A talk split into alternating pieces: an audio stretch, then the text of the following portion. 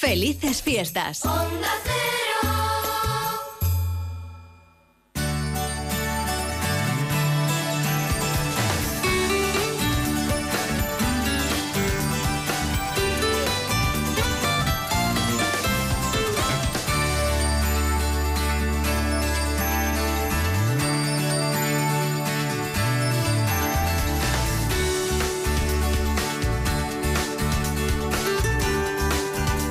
Buenas manos.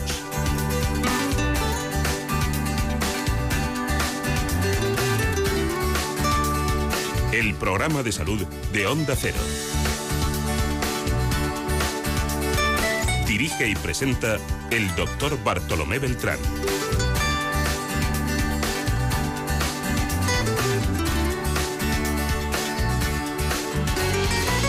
Muy buenos días, me alegro mucho de saludarles. Aquí estamos en la producción Marta López Llorente. Y en la realización Nacho Arias. Nos proponemos hoy hablar con el jefe de la Unidad de Endocrinología y Nutrición del Hospital Rubén Internacional de Madrid. Se trata del doctor Gonzalo Martín Peña. Vamos a hablar de diabetes.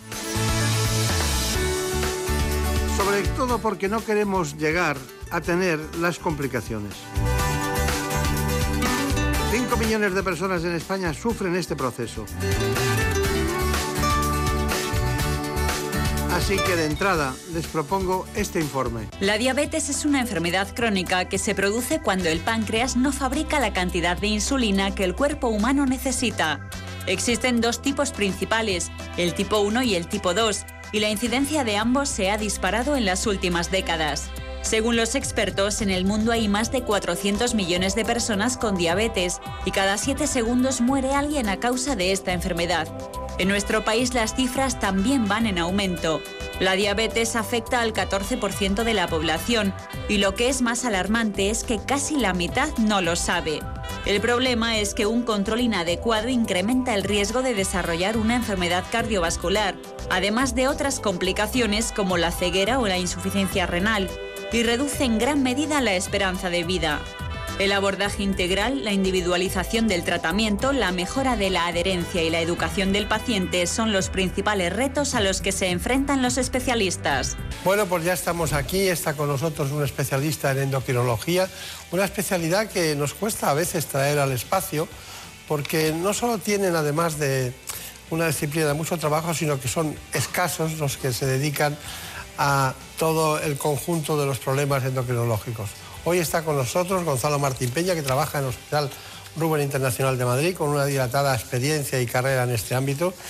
Realmente mm, la diabetes es importante como factor de riesgo cardiovascular, hay casi 5 millones de personas adultas, afecta a cerca de entre el 14 y el 20% de la población, pero yo quería empezar antes por un asunto que me inquieta siempre, que es el tiroides. ¿no? Además te lo dicen así, tengo tiroides, ¿no? Y claro, todos tenemos tiroides, pero unos tienen hipertiroidismo y otros tienen hipotiroidismo. Días atrás leímos eh, de la Fundación Española del Corazón un texto en el que hablaba de que el exceso de hormona tiroidea, el hipertiroidismo, podía dar lugar a arritmias y en consecuencia las arritmias a fibrilación auricular y claro, eso puede acabar en ictus. ¿Está usted de acuerdo con este, con este trabajo y este estudio? Eh, bueno, estoy absolutamente de acuerdo. De hecho, en cualquier paciente que presente arritmias, sobre todo arritmias auriculares, como puede ser la fibrilación auricular, es obligado a hacer unas hormonas tiroideas. Y por otra parte, nosotros cuando tenemos eh, un paciente con hipertiroidismo, en muchos casos utilizamos eh, un fármaco que lo que utilizan comúnmente muchos los cardiólogos, beta bloqueantes, para intentar frenar la frecuencia del corazón y también que aparezcan extrasístoles y otro tipo de arritmias. Mm, digamos que el hipertiroidismo, una de sus síntomas fundamentales es la aparición de cierto tipo de arritmias. Claro, claro. Eh, el, texto que, se hizo concretamente en la Universidad de Gontofte, en, Helburg, en, Dinamarca, eh, este estudio era con muchos pacientes, estamos hablando de 1.500 pacientes en general, ¿no? Eh, entonces, mm, hablaba de del hipertiroidismo subclínico. Nosotros lo sabemos, pero ¿qué quiere decir lo de hipertiroidismo subclínico? Bueno, hipertiroidismo subclínico quiere decir que mm, hay una alteración bioquímica en las hormonas tiroideas, es decir, cuando hacemos un análisis vemos que hay una alteración en las hormonas tiroideas, pero el paciente tiene pocos síntomas o ninguno, o que pueden ser síntomas de otro tipo de enfermedad. Por lo tanto, no es un paciente que eh, se, un, alguien que no sea endocrino pueda sospechar fácilmente la enfermedad. Entonces pueden pasar larvadas mucho tiempo sin que llegara un diagnóstico. Y especialmente también porque la gente en hipertiroidismo clínico hay veces que se encuentran incluso más dinámicos, más activos y entonces consideran como normal una situación que realmente no lo es. Claro, claro. Ustedes, eh, vamos, usted es el responsable como jefe de la unidad de endocrinología y nutrición del Hospital Ruber Internacional. Eh, ¿Por qué siempre va unida la nutrición a la endocrinología? Bueno, mm, eh, eh, la verdad es que no lo sé. Yo creo que es en parte por cómo se desarrollan las especialidades médicas en distintos, en distintos países. Aquí en España tradicionalmente han ido unidas las dos especialidades y probablemente mm, a raíz sobre todo de la diabetes, ¿no? porque en el concreto, en el tratamiento de la diabetes es fundamental la alimentación del paciente y la nutrición del paciente eh, para controlarlo adecuadamente. Quizás ese sea el origen de toda esta situación de, eh, pues a lo mejor hace ya 40 o 50 años y a partir de ahí pues han ido las dos especialidades de la mano. Claro, claro, claro. ¿Dónde nació usted? Yo nací en Huelva. ¿En Huelva? Sí. Pero he vivido cada, mucho tiempo en Madrid, es donde más tiempo he vivido. No le pillaba, digo, se malagueño, pero no acababa de... Sí, tengo una mezcla de acentos, porque viví mucho tiempo en Extremadura y entonces eh, tengo también acento un poco extremeño. Los extremeños son a veces muy fáciles de, comprender, vamos, de entenderles que son de allí y otras muy complicados. Sí. Bueno, Huelva. Bueno, ahí empezó todo, ¿no? Mm, Huelva. Pero bueno. Bueno, doctor Martín Peña, vamos a hablar de diabetes básicamente ahora, que tenemos mucho que hablar de ella, y de obesidad. Bueno, la tradicional educación diabetológica, ¿no? Tanto la enfermería tiene mucho que, ver como la atención primaria, ¿no? Y, hay un punto en la, en la, diabetes que siempre, bueno, decimos que hay tres cosas que cuando uno es diabético de verdad hay que hacer, ¿no? Que es la dieta, el ejercicio físico y la insulina. Pero antes de todo eso, hay una fase prediabética, hay una fase en la que uno va entrando en ese mundo. ¿Me puede usted explicar cómo serían los tres grandes grupos de, diabéticos? Eh, bueno, la diabetes, eh, hay varios tipos de diabetes. Fundamentalmente es la diabetes tipo 1, que es de los niños, que esta es una enfermedad que realmente no ha aumentado la frecuencia y es un, eh, afortunadamente no, está, no es muy frecuente. Y luego lo que nos preocupa realmente es la diabetes tipo 2 por el incremento enorme de la diabetes. Entonces la diabetes es un proceso continuo en, el deterioro del metabolismo de la glucemia en el que poco a poco el azúcar va subiendo en una persona. Entonces hay una fase en la que eh, la subida de la glucemia no es tan eh, importante como para poder ser el paciente diagnosticado de diabetes, pero ya hay algunos trastornos que indican que ese paciente va a ser diabético si no se cuida adecuadamente. En esta fase, eh, muchos de estos pacientes que son obesos o que siguen una dieta inadecuada o que tienen poca actividad física, si se tratan adecuadamente, pierden peso, hacen una dieta correcta, incluso pueden revertir la situación y llegar a tener una situación prácticamente normal. Si, por el contrario, eso no se corrige a su debido tiempo, pues progresarán hasta desarrollar una diabetes que inicialmente a lo mejor no requiere tratamiento con insulina, pero que la mayor parte de los diabéticos que llamamos tipo 2, con el paso del tiempo, van eh, perdiendo efecto los fármacos que utilizamos y es necesario al final utilizar insulina. ¿Usted eh, está de acuerdo en la, en la utilización de la metformina preventiva, o sea, de eh, hacer ejercicio físico, llevar una dieta, tomar, tomar metformina. ¿Está de acuerdo con eso? Sí, yo creo que eh, hay pocos fármacos que sirvan para prevenir la diabetes y uno de ellos es el, la metformina. Y desde luego en pacientes, sobre todo, que tienen eh, obesidad y que tienen lo que llamamos intolerancia a la glucosa, la metformina es de los fármacos que han demostrado que retardan la aparición de diabetes y entonces está justificado perfectamente utilizarlo. Y mm, de hecho yo creo que la mayoría de los médicos, los endocrinos actualmente, la utilizamos con bastante, con bastante frecuencia.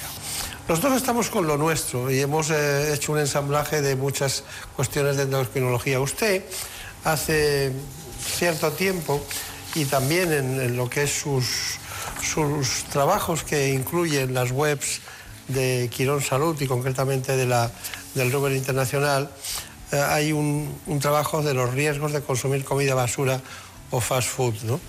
¿Me puede decir cuál es, primero, en qué consiste la comida fast food? Ya sabemos que es la comida rápida, pero ¿qué, es, qué características de, nutrientes tiene que son tan perjudiciales? ¿Cuáles son las claves? Y lo segundo, eh, ¿cómo influye ese tipo de comida que por un día no pasa nada, pero cuando son muchos años durante muchos tiempos de vida trabajando yendo a comer al mismo sitio o a cenar, acaban generando un problema de salud. ¿Nos puede indicar las coordenadas de ese asunto?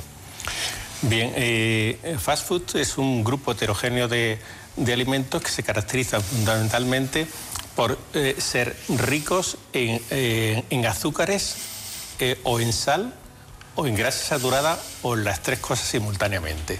Y sin embargo aportan otros, menos, otros en menor cantidad otros nutrientes como pueden ser proteínas, vitaminas y algunos minerales. Como consecuencia de ello, estos, estos alimentos favorecen, por una parte, al tener unos carbohidratos, sobre todo eh, de absorción rápida, el desarrollo también de intolerancia a la glucosa, de, diabetes y de obesidad. Y al tener mucha grasa, por una parte, favorece la obesidad y las enfermedades cardiovasculares. Y al tener mucha sal, también favorece la hipertensión. En conjunto, estos alimentos lo que eh, producen una constelación de factores que muchas veces eh, eh, llamamos síndrome metabólico, que de hipertensión, obesidad, diabetes, que aumentan el riesgo de enfermedades cardiovasculares. Entonces, y obesidad también, claro. Entonces, mm, por ello, esta fast food no es en absoluto recomendable como una forma de, alimentación eh, regular. ¿no? Entonces, eh, digamos que se debe intentar evitar en todo lo posible el tomar ese tipo de alimentos.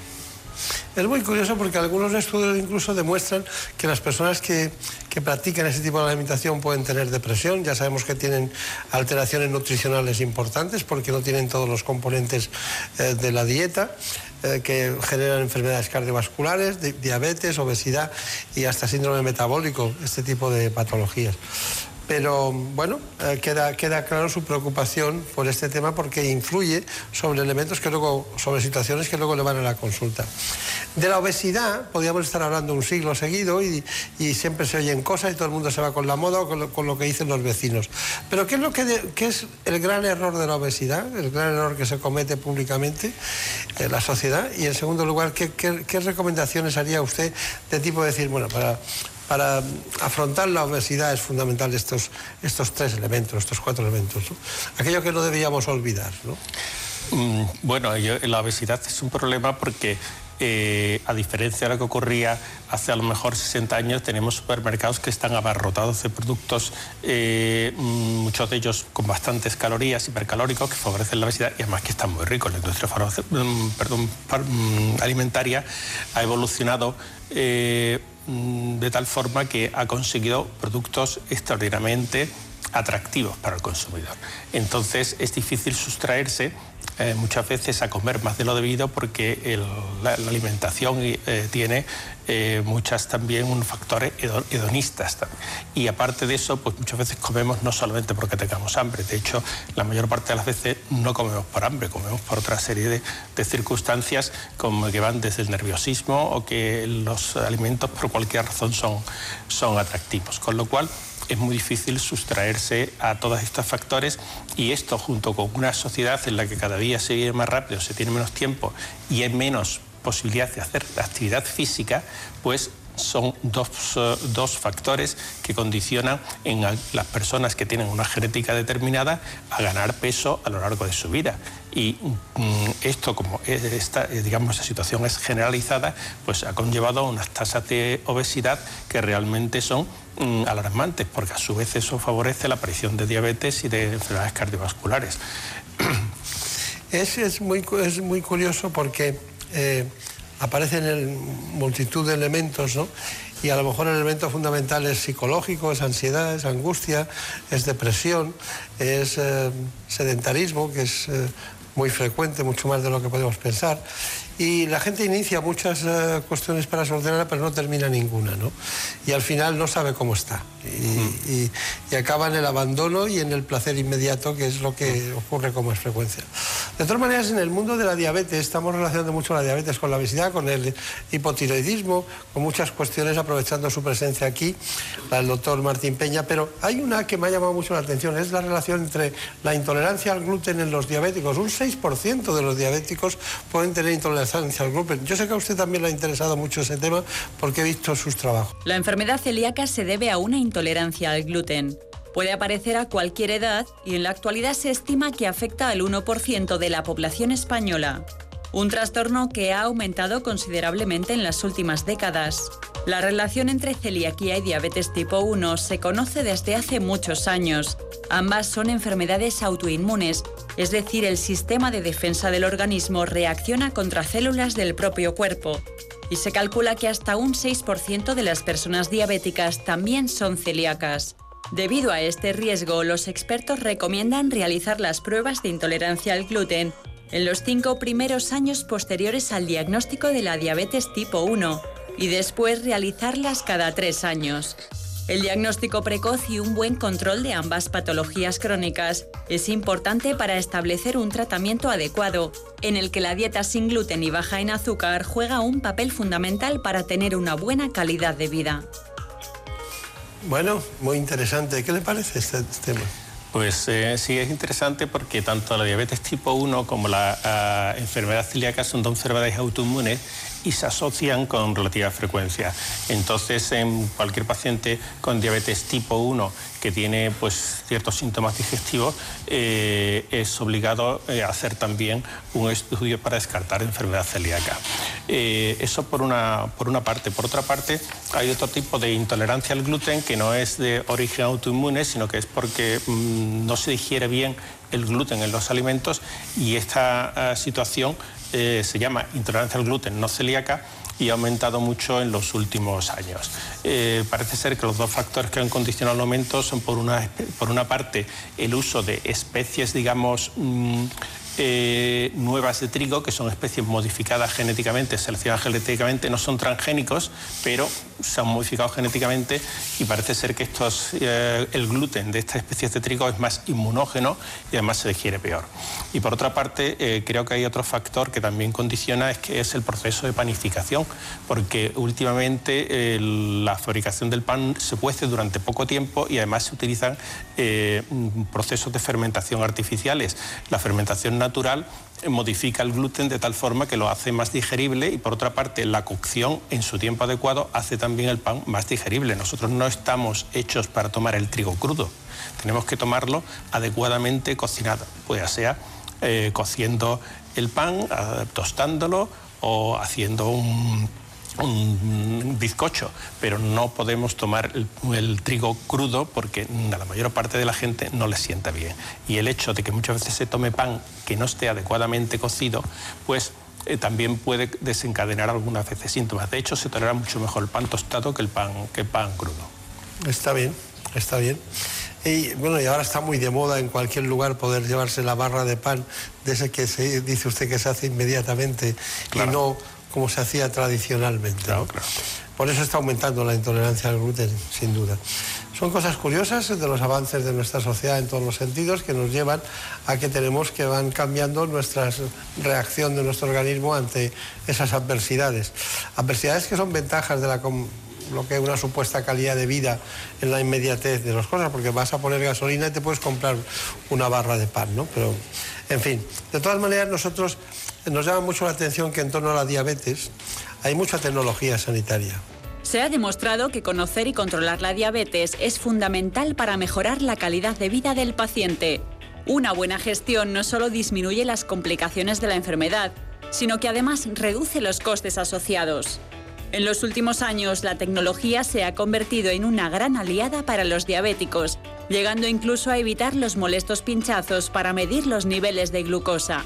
Además de las bombas de insulina, desde hace más de cinco décadas se trabaja en sistemas para evaluar la cantidad de azúcar en sangre de los pacientes de diabetes. Que tiene el tamaño pues, de una moneda, se pone a nivel del brazo y eh, la persona con diabetes, ya sea con el lector o bien recientemente también existe la aplicación para smartphones, entonces mediante el smartphone o bien mediante el lector eh, escanea y conoce en el momento exacto cuál es su nivel de glucemia, de, glucemia. Un sistema que ya pueden usar incluso niños y embarazadas. Además, hoy en día existen aplicaciones móviles que permiten monitorizar y gestionar la enfermedad o incluso compartir los datos con la familia o el especialista. Está bien, hay mucha... Un día tenemos que hacer un programa monográfico dedicado a tecnologías sanitarias, concretamente en este mundo apasionante en el que hay expertos que indican por qué unas tienen ventajas sobre otras y al revés. En cualquier caso, siempre se busca la comodidad del paciente y la eficacia en lo que buscamos en la tecnología.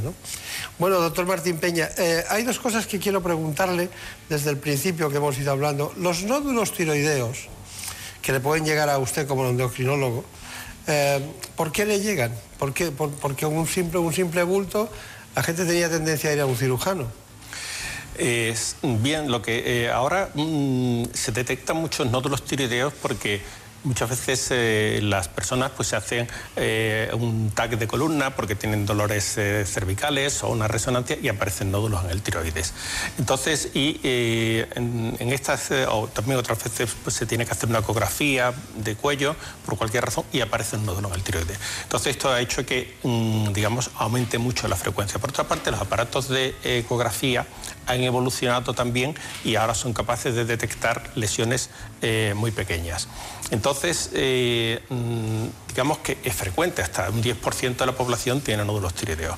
Y, pero afortunadamente, la inmensa mayoría de los nódulos tiroideos son benignos. Eh, lo que ocurre es que como una pequeña proporción de ellos no lo son, conviene estar seguro de que no son malignos. Entonces, ocurre exactamente igual que con un nódulo en la mama. Un nódulo en la mama, en la mayoría de los casos, no es un cáncer, pero hay que estar seguro completamente de que no lo es. Eh, afortunadamente hoy día, tanto por los datos de la ecografía bien hecha o cuando hay algunas dudas más con una punción, se puede descartar la mayoría de los nódulos que no son benignos. Y entonces esos pacientes evitarles la cirugía cuando hace a lo mejor 30 o 40 años muchos de estos pacientes tenían que ir a cirugía porque tenían un nódulo que no sabíamos lo que era aunque fuera pequeñito. Y entonces la única forma de saberlo era operándole, quitándole el nódulo. Y eso hoy día, pues afortunadamente, se puede evitar en muchísimos casos. Claro. ¿Qué porcentaje más o menos se puede evitar? Pues eh, yo creo que se lo podemos evitar en el 90% de los nódulos que vemos. Lo que claro, esto también implica que muchas veces eh, es, necesario un seguimiento porque el hecho de tener un nódulo benigno no le protege a una persona del desarrollar un nódulo maligno. Y entonces esa propensión a desarrollar nódulos, pues es una propensión que no afecta solamente al tiroides donde hay un nodulito, sino que afecta a todo el resto del tiroides. Está bien. Bueno, y hay otra cosa que hemos hablado de la metformina la metformina preventiva para el tratamiento de la, para evitar la diabetes, ¿en qué dosis? Porque a veces suenan muy altas las dosis eh, de, la metformina. ¿Cuál es la dosis que, alguien que no tenga una diabetes establecida, preventivamente, pero que tenga una inicie un sobrepeso, eh, dice, bueno, ¿cuánto puede tomar?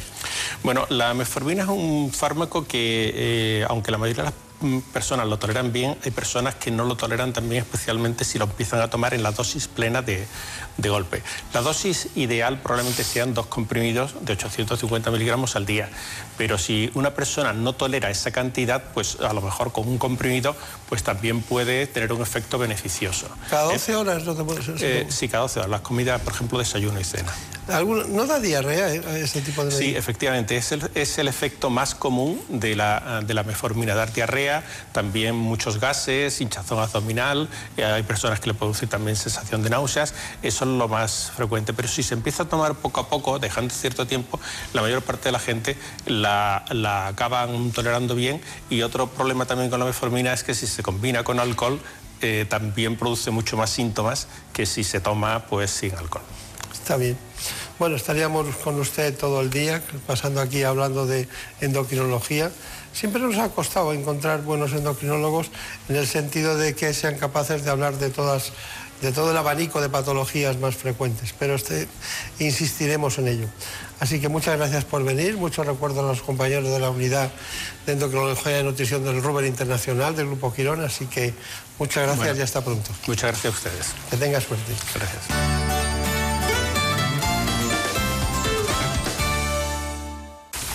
Es lógico. Murprotec, empresa líder en la eliminación definitiva de las humedades, patrocina la salud en nuestros hogares.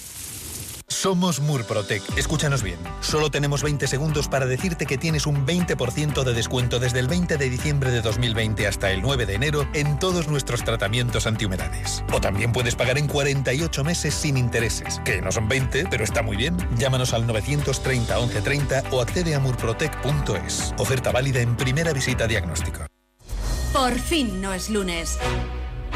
Un programa con el que liberar las tensiones de la semana que nos descubre mil historias, anécdotas y curiosidades, mirando el lado positivo y con muy buen humor. A partir de las 8 pasa las mañanas del fin de semana con Jaime Cantizano y por fin no es lunes. Pero si quieres volver a oír ese reportaje tan especial o no has podido conectarte a la radio en directo, puedes escuchar Por fin no es lunes a cualquier hora en la web o en la app de Onda Cero. Por fin no es lunes, con Jaime Cantizano. Te mereces esta radio. Onda Cero, tu radio. Hay estrellas de Hollywood que antes fueron estrellas del deporte.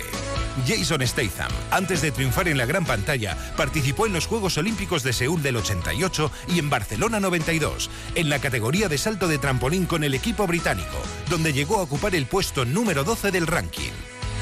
Bud Spencer, especialista en 100 metros libres, fue olímpico en Helsinki 52, Melbourne 56 y Roma 60.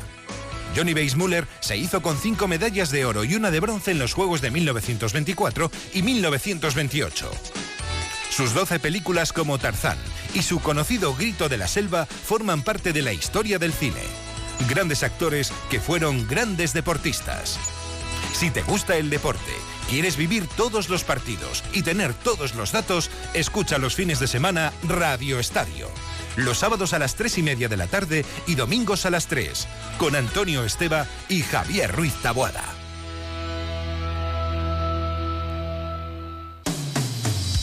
Onda Cero es tu radio.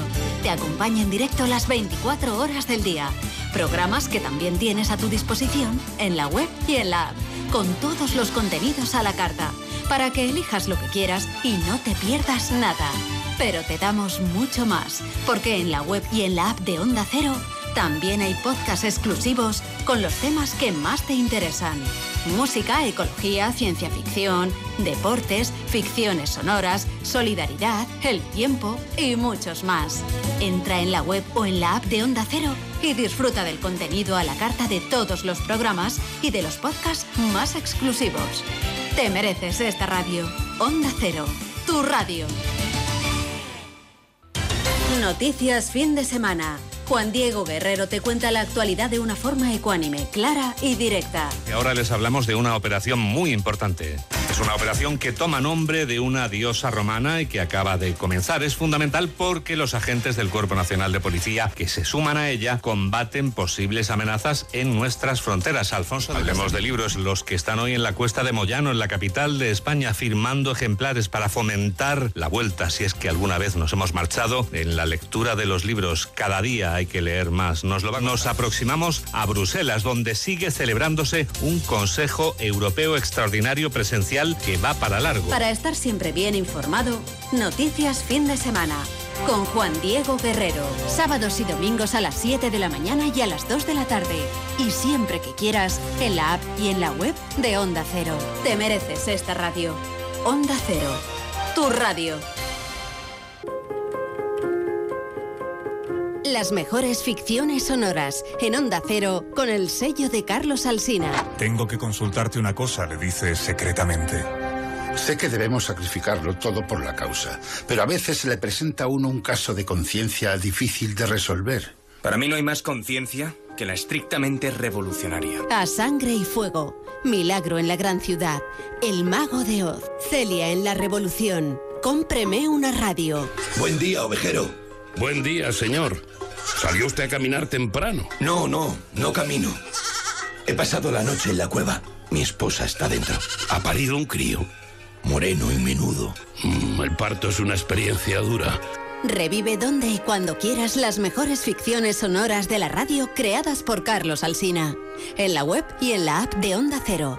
Tenga vuestra merced a bien, mi señor Don Quijote, darme el gobierno de la ínsula que en esta rigurosa pendencia se ha ganado. Advertid, hermano Sancho, que esta aventura y las semejantes a esta no son aventuras de ínsulas, sino de encortijadas.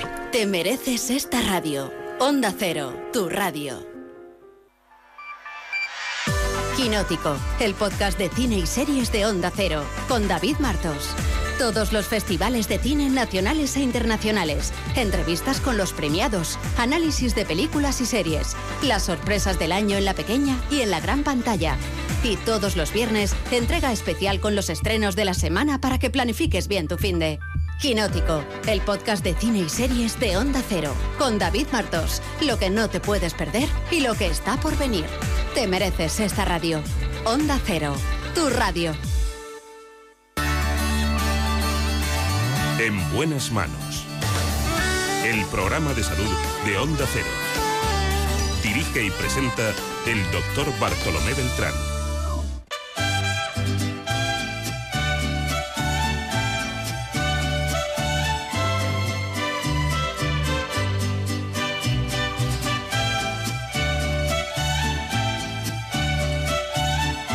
Se dice que no son más machos los que tienen más pelo. Señor, dame pronto valor. Pero hay dermatólogos que se dedican al trasplante capilar. Arrancar de mis ojos su imagen adorada. Porque casi la mitad de los hombres mayores de 50 años sufren algún tipo de alopecia. Y quitar de mis labios esa miel que me daba. Vamos a hablar con el doctor Eduardo López Brán. Es dermatólogo, trabaja en el Hospital Clínico de San Carlos y es el director de la clínica IMEMA, muy especializada en España y en el mundo en eso, trasplante capilar. Como una puñalada y no pude evitar que mis ojos lloraran y tener que dejar lo que yo más amaba. Yo sé que al recordarla me estoy haciendo daño y trato de olvidarla, pero sé que me engaño.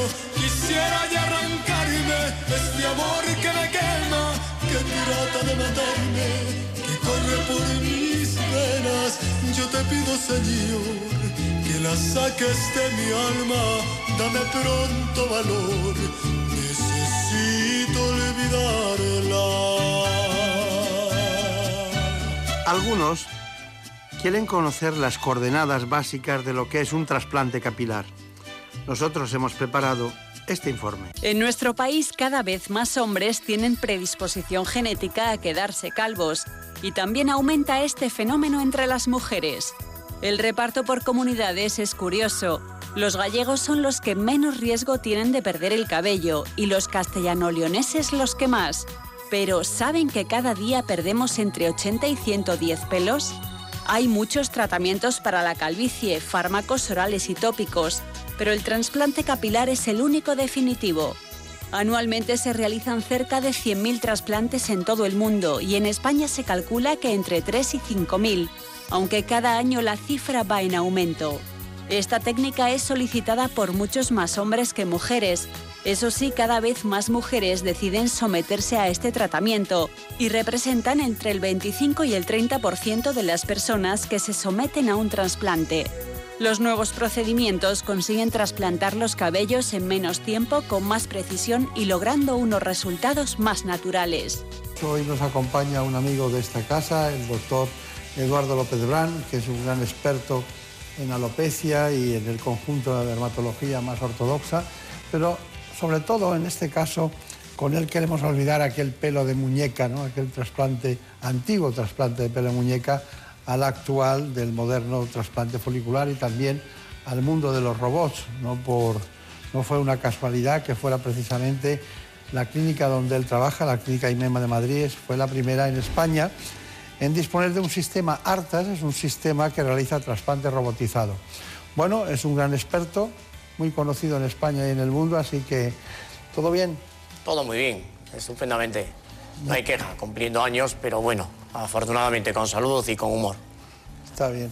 Yo no digo, no, no sé si hay o no hay intrusismo en su, en su sector, en su área, pero debe haberlo, ¿no? Porque, porque además es un tema muy demandado. Una, prácticamente el 25-30% de las mujeres son las que consultan por problemas en relación con, con el pelo, ¿no? Eh, ¿cómo, ¿Cómo se vive este asunto? La alopecia es, sin lugar a dudas, un motivo muy frecuente de consulta al dermatólogo. En algunas épocas del año constituye el motivo más frecuente en hombres y en mujeres que conlleva la pérdida de pelo. Claro. Indudablemente, esto conlleva que no nos veamos en muchos casos pues, personas que al calor de las nuevas técnicas y los resultados tan eficaces que se obtienen en el momento actual con los tratamientos médico-quirúrgicos de la alopecia, pues hay algunas profesionales, entre comillas, que quieran rentabilizar esa ansiedad que causa este problema en los pacientes que la sufren. Pero el problema de la caída del pelo requiere un diagnóstico correcto por un dermatólogo experto y un tratamiento médico-quirúrgico adecuado. Pero claro, cuando, cuando se pone una, en marcha una técnica específica, como es el caso del robot Artas, que ya va por... Luego pasó a la segunda generación del robot, incluso a la tercera. ¿Ustedes en cuál están? Estamos en la tercera y a punto de tener la cuarta, porque la robótica es un gran aliado del dermatólogo. No hace los trasplantes, pero indudablemente nos ayuda a hacerlos mejor. Claro, claro. Pero digo yo que algunas cuestiones no requerirán solo la robótica, sino otros tratamientos que o la preparen o se prepare al paciente o no esté indicado. Indudablemente, esto es muy importante. En primer lugar hay que hacer un diagnóstico correcto. No todo el mundo puede trasplantarse.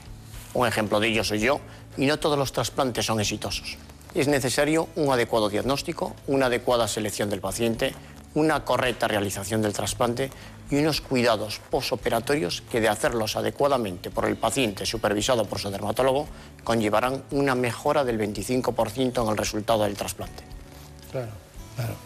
Eh, esa, cuando un, un, ejemplo de la contraindicación soy yo, ha dicho usted, cuando, claro, cuando a su consulta llega pues, una pareja o llega alguien dice, bueno, ¿cómo me va a solucionar a mí el problema si él eh, tiene unas eh, serias dificultades, tiene una parte, la parte frontal que no, que no tiene el cabello que, que normalmente se considera normal, ¿no?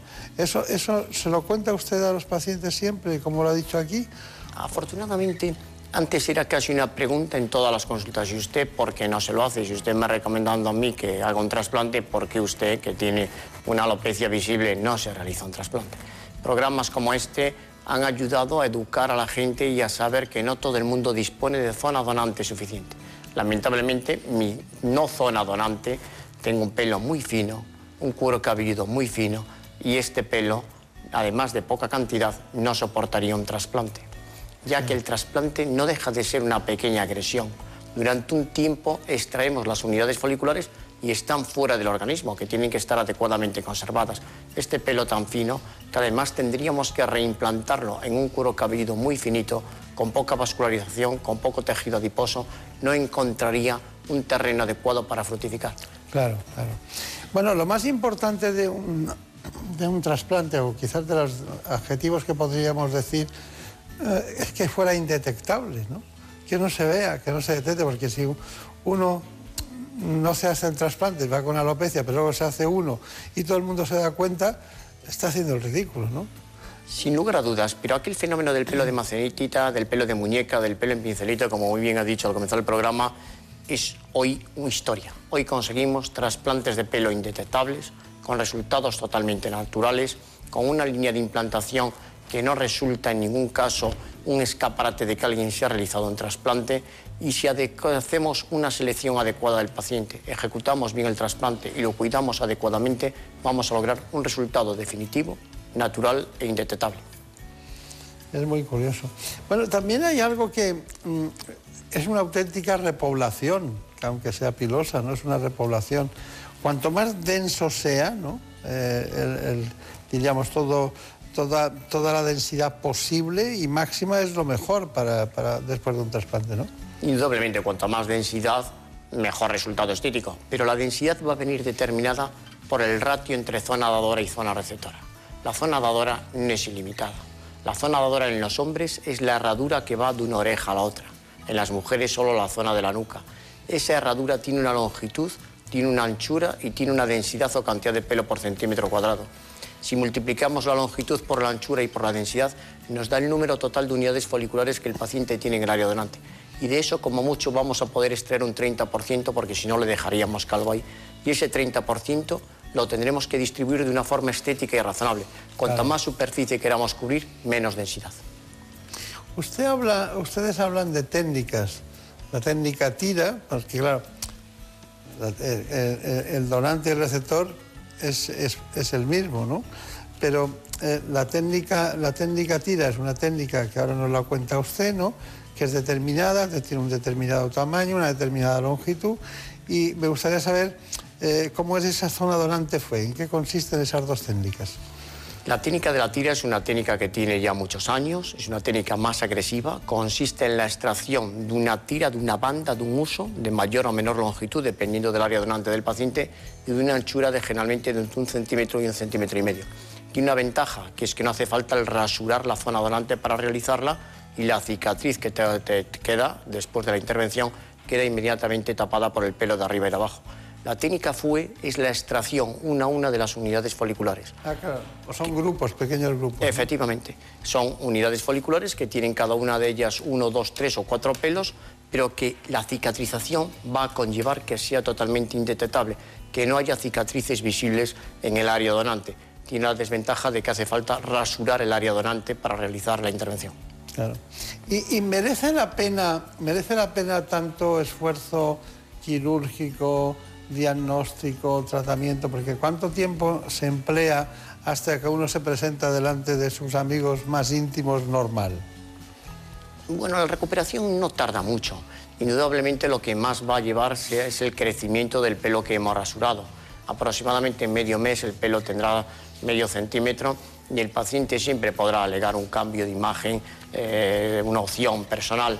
La recuperación de las costitas que quedan después de los lugares donde hemos hecho las incisiones y la recuperación de la inflamación o edema que se puede producir en la frente o incluso a nivel palpebral o de la cara, en 5 o 7 días estará totalmente recuperado. Bueno, está, está bien. Pero dígame, ¿cuáles son los factores externos que influyen en la caída del cabello? Pues indudablemente el principal factor que acelera la caída del pelo cuando ya está en marcha o la desencadena cuando está latente es la ansiedad, el estrés, el desánimo, en fin, la sociedad actual que nos obliga a una vida realmente complicada para tener una buena salud. Claro, claro. O votar en las elecciones. Otro factor de estrés importantísimo. Va a ser cada un factor más, de porque Hay estrés. tanto donde elegir que es difícil, ¿eh? Va a ser difícil. Bueno, bromas aparte, me refería que hay un componente androgénico, ¿no? Un componente hormonal, pero luego hay factores que influyen mucho. Pero lo que la gente parece difícil de creer, ¿no? Que por, una, por un estrés, ¿no? Por una situación eh, emocional importante, como puede ser un divorcio o, o trastornos de distinto tipo, o la pérdida de un ser querido, que pasen este tipo de cosas, ¿no? Y son factores, los factores emocionales tienen un enorme impacto en, en la dermatología en muchas enfermedades. Sí. La alopecia, sin lugar a dudas, es una de las enfermedades en que toda esa vida de estrés, de disgustos, de emociones de diferente tipo, porque hay emociones también positivas, hacen que esas personas que están predispuestas genéticamente para sufrir un problema de calvicie, pero a que a lo mejor no tenían una carga genética suficiente para que ese problema de calvicie se manifestase, en presencia de todos esos disgustos, empieza a caerles el pelo. Habría que poner una consulta de, de expertos, consulta, para promover emociones positivas. ¿eh? Esto sería, nos apuntaríamos Sería, todos. vamos, tendría una cola, ¿verdad? Sin lugar a dudas. Bueno, seguimos con el doctor eh, Eduardo López Brán. Eduardo López Brán trabaja en el Hospital Clínico Universitario de Madrid, es el jefe de- del área de la dermatología, pero también en el IMEMA tiene las actividades concretas, estas concretamente es de la unidad de trasplante de pelo del IMEMA. Entonces, eh, en- dentro del trasplante capilar hay una serie de circunstancias que van, una cadencia, que se van, un protocolo de trabajo. Pero yo le preguntaría, ¿qué es lo que hace que algo no tenga éxito? Imagínate que en un hay un trasplante, ¿qué es lo que propicia el éxito o qué es lo que puede hacer que no salga bien? Indudablemente, para que un trasplante tenga éxito, hay una serie de claves que debemos de respetar. En primer lugar, una adecuada selección del paciente. evaluando su zona dadora y su zona receptora. En segundo lugar, una correcta, homogénea y precisa extracción utilizando la tecnología robótica más avanzada de las unidades del área dadora. En tercer lugar, una adecuada conservación de las unidades el tiempo que están fuera del organismo. En cuarto lugar, una correcta implantación rápida, pero sin destruir las unidades en el proceso de implantarlas en los orificios que hemos creado. Y en quinto lugar, un tratamiento posoperatorio correcto hará que el trasplante mejore mucho con respecto a si no se hace adecuadamente. Todo ello realizado por un equipo dermatológico, un equipo médico, un equipo profesional experimentado y con la tecnología actual disponible, que son un aliado para lograr los mejores resultados. Claro. Bueno, por esto que ha dicho el doctor López nosotros lo hemos recogido de la mano de Anaye Villalta en este decálogo que les traslado inmediatamente. El trasplante capilar es una operación estética que ha experimentado un aumento de un 300% en la última década. Esta intervención para tratar definitivamente la calvicie ya no se esconde, sino que se muestra con naturalidad, incluso por rostros muy conocidos. Y aunque se ha popularizado, no se trata de un procedimiento sencillo. Existen 10 claves que se deben seguir para que tenga éxito el injerto capilar. La primera es la selección del paciente. Hay que evaluar el ratio entre la zona donante y la receptora, así como el estado de salud de la persona que lo demanda. También es importante una adecuada extracción de las unidades foliculares del área donante, evitando destruirlas en la extracción. A continuación se diseña el área a repoblar y además, en el tiempo que transcurre entre la extracción y la implantación, se deben conservar de forma adecuada las unidades foliculares y proporcionarles la energía necesaria para su supervivencia. La implantación se debe hacer de manera cuidadosa. Y finalmente es fundamental la supervisión tras la cirugía y evitar infecciones o traumatismos. Los expertos inciden en que la experiencia profesional y la tecnología más avanzada son una garantía para recuperar el pelo y así rejuvenecer la imagen. Bueno, bien, ¿no? Muy bien, desde luego perfecto. Pero hemos de ir a lo fundamental, la tecnología que usted utiliza. Es el robot Artas. ¿Qué me tiene que decir antes de que le enseñe todo lo que ha hecho Javier Saz en, en su clínica? La robótica en el momento actual ha supuesto un avance muy importante en muchas áreas de la medicina, en la dermatología y en concreto en el trasplante, ayudándonos a hacer mucho mejor los trasplantes de pelo. ¿Y alguna dificultad especial, algo a tener en cuenta? ¿La preparación, algún elemento Indudablemente hay mejores candidatos y peores candidatos para la utilización de la tecnología robótica. Los pacientes con pelo liso y que tienen más color, más oscuro, son mejores candidatos. Cuando el pelo es canoso, tenemos que engañar al robot tiñéndole el pelo a los pacientes. Qué curioso, ¿no? Sí, porque las cámaras que lleva el robot, que son las que escanean el área creando unas imágenes digitales, leyendo toda esa serie de parámetros de número de unidades por centímetro cuadrado, de número de pelos por unidad, de profundidad, de longitud, etcétera, que transmite esa información al robot y esta a su vez la devuelve al brazo robótico para que proceda a la extracción. Al final ya vemos que es fundamental la indicación, el ver en qué caso, en qué caso utilizamos el robot Artas o quizás en qué, qué matices hay que darle para que él pueda solucionar el problema.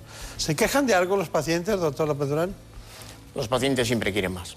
Han visto tantos anuncios, han leído tantas cosas que no son absolutamente ciertas, que creen que esto es muy sencillo, creen que esto es muy fácil, creen que se puede lograr una repoblación absolutamente indefinida, una cantidad de pelo que siempre va a venir limitada por el área donante que tengamos. Ven los resultados de los famosos, que muchas veces no son ciertos, uno los ve en la televisión y después los tiene enfrente en la consulta y se da cuenta que hay mucho decorado con esas microfibras que se llaman pero el resultado real es muy bueno, pero no milagroso.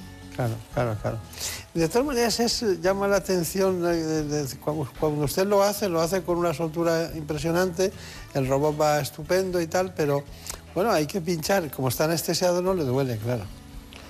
El disconfort es mínimo. La anestesia es una anestesia vibratoria, un pequeño tranquilizante por vía oral. El paciente está muy cómodo, muy relajado, son muchas horas de trabajo laborioso, pero yo tengo a gala que tanto yo como mi equipo, como el equipo que dirijo, trabajamos respetando el tema médico, el tema enfermero, el tema quirúrgico.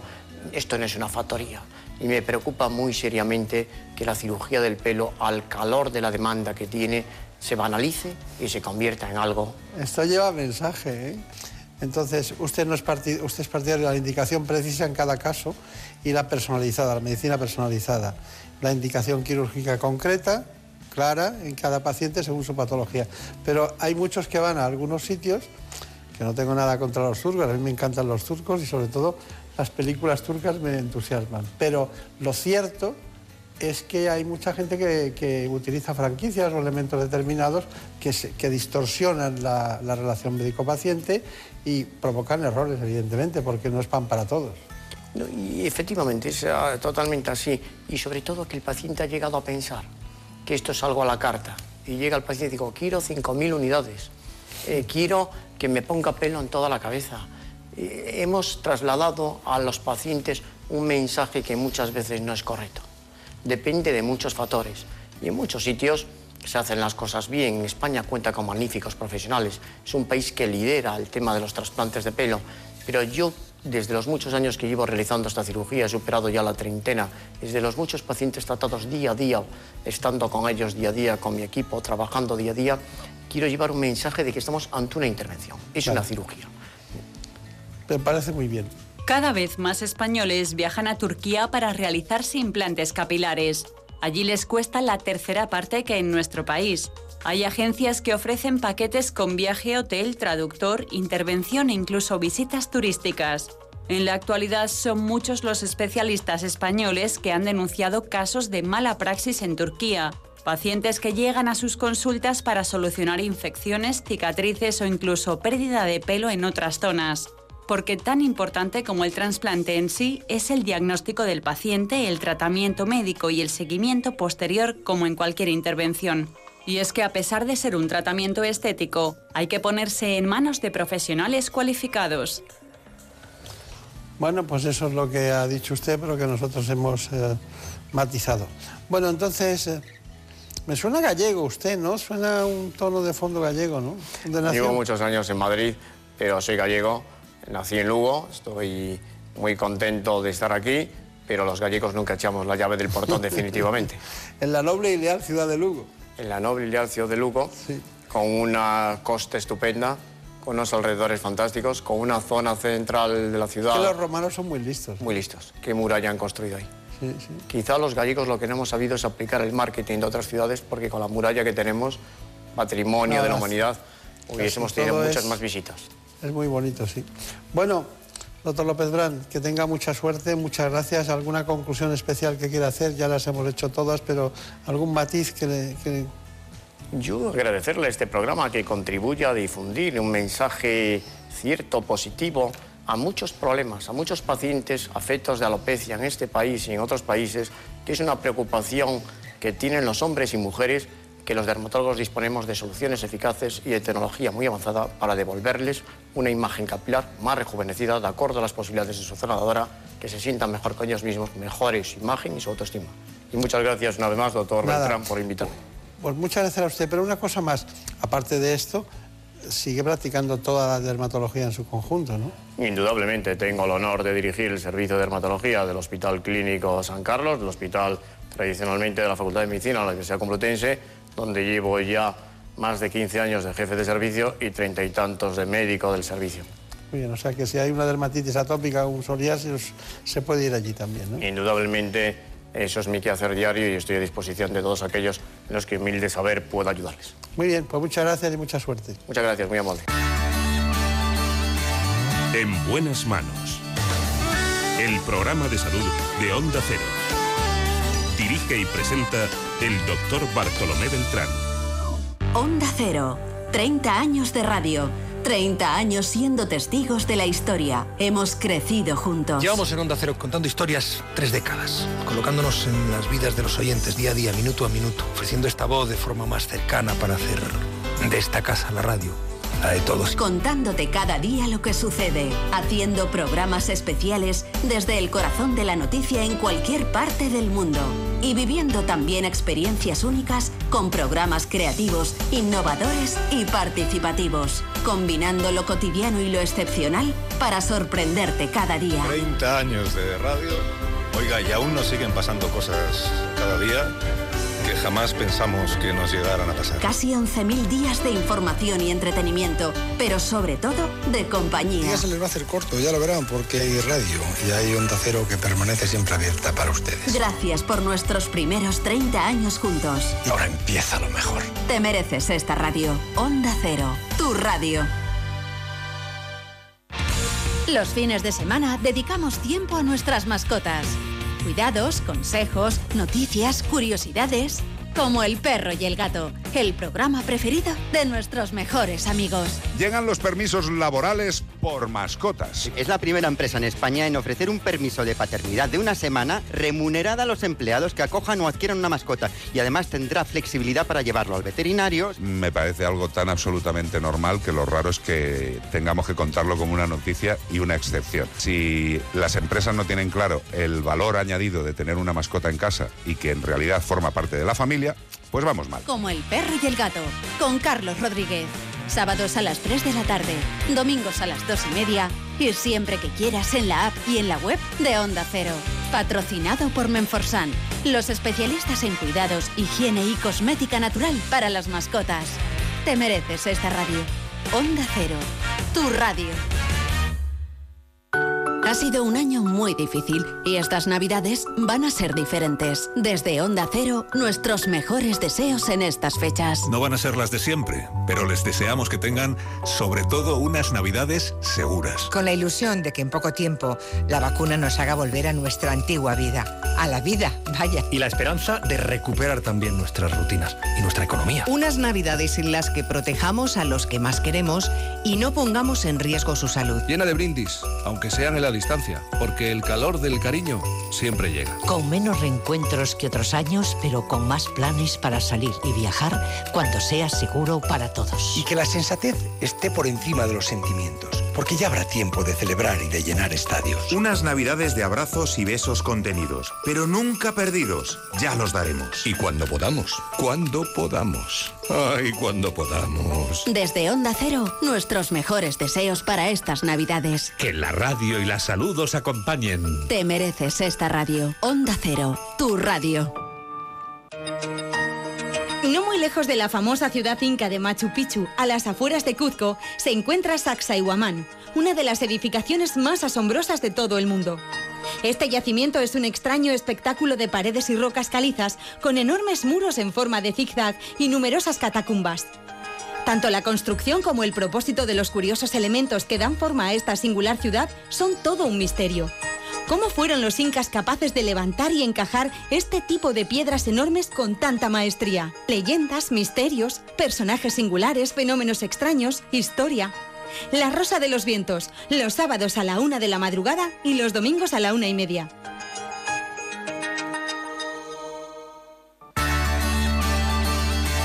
En buenas manos. El programa de salud de Onda Cero. Dirige y presenta el doctor Bartolomé Beltrán. Feliz Navidad. Feliz Navidad. Feliz Navidad. Próspero año y felicidad. Feliz Navidad. Feliz Navidad. Próspero año y felicidad. I wanna wish you a Merry Christmas. I want to wish you a Merry Christmas. I want to wish you a Merry Christmas from the bottom of my heart. Feliz Navidad. Feliz Navidad. Feliz Navidad. Próspero año y felicidad.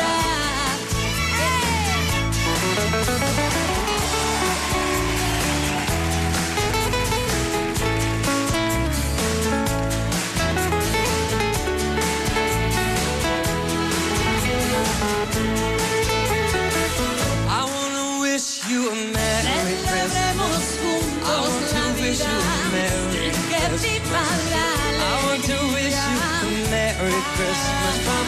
bottom of my heart.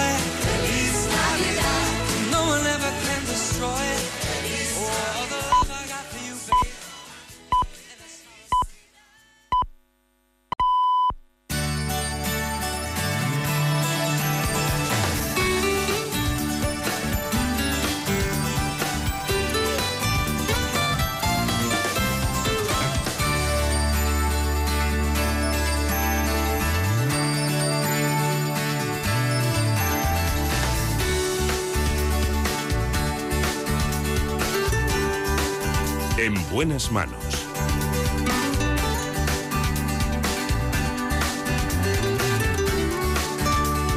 El programa de salud de Onda Cero. Dirige y presenta el doctor Bartolomé Beltrán. Atravesamos el ecuador del programa y nos vamos a dos conceptos fundamentales en la vida de muchos hombres y mujeres. Vamos a hablar con la doctora Concepción de Lucas, que es ginecóloga del Hospital Quirón Salud de Pozuelo. Porque nos interesa la ginecología en las adolescentes.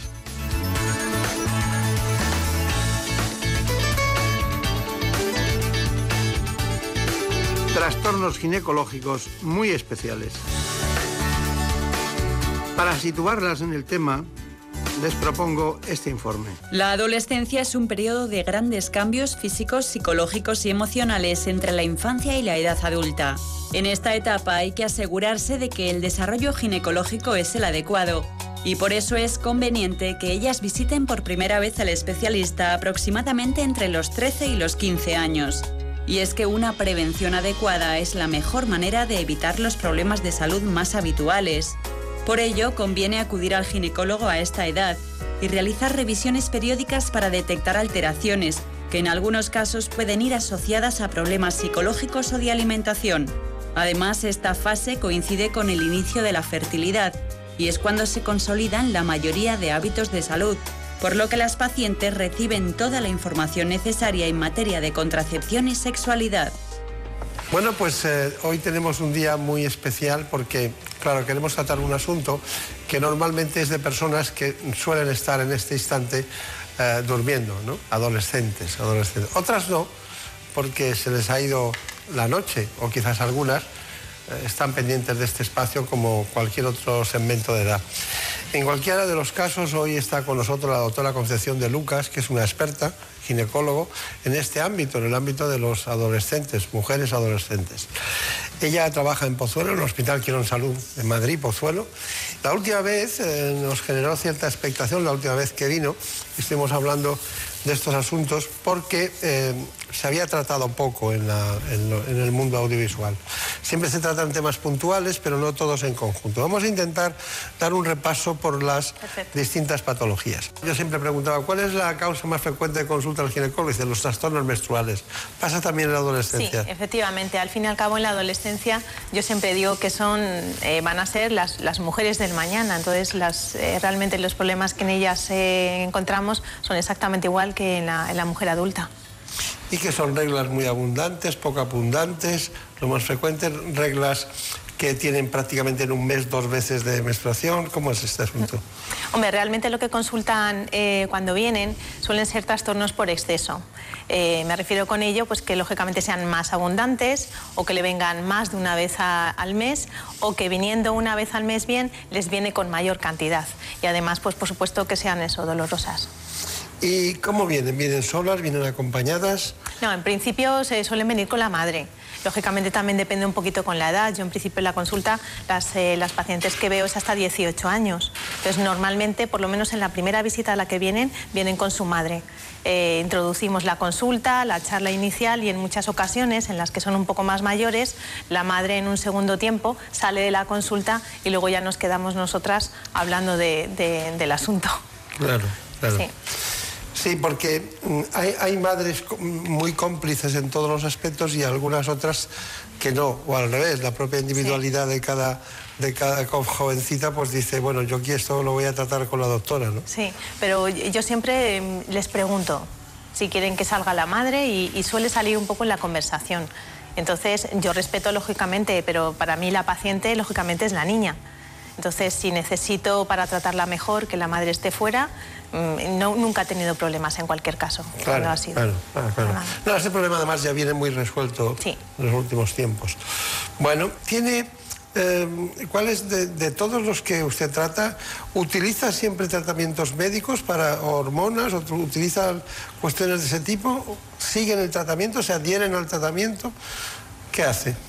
Hombre, el tratamiento hormonal eh, en la mayoría de las ocasiones suele ser más bien el de elección. Luego hay distintos tipos que podemos utilizar, sobre todo precisamente para mejorar el cumplimiento.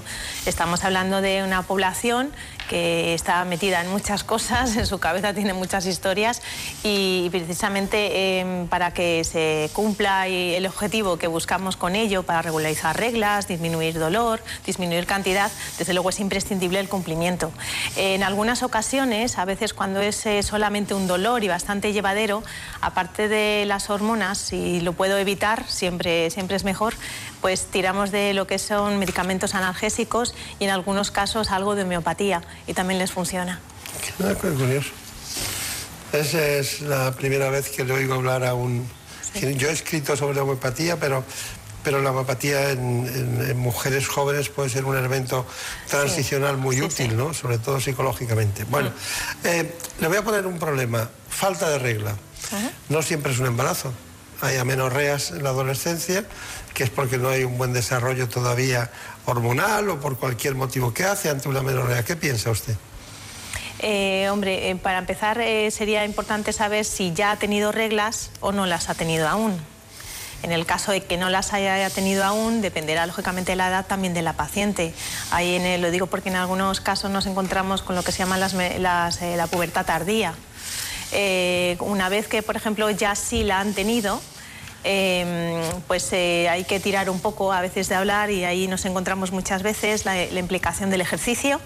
Porque ahora hay mucho el deporte, que es muy sano, efectivamente, pero a veces en deportes en chicas que yo he tenido que se dedican a deporte de competición, por ejemplo, la pérdida de reglas, precisamente por el ejercicio, el estrés, que, hombre, igual que las adultas también lo tienen, pues a veces por estrés también lo, lo pierden, algunas alteraciones psicológicas también, y eh, el tema de la anorexia, que en eso también me lo he encontrado.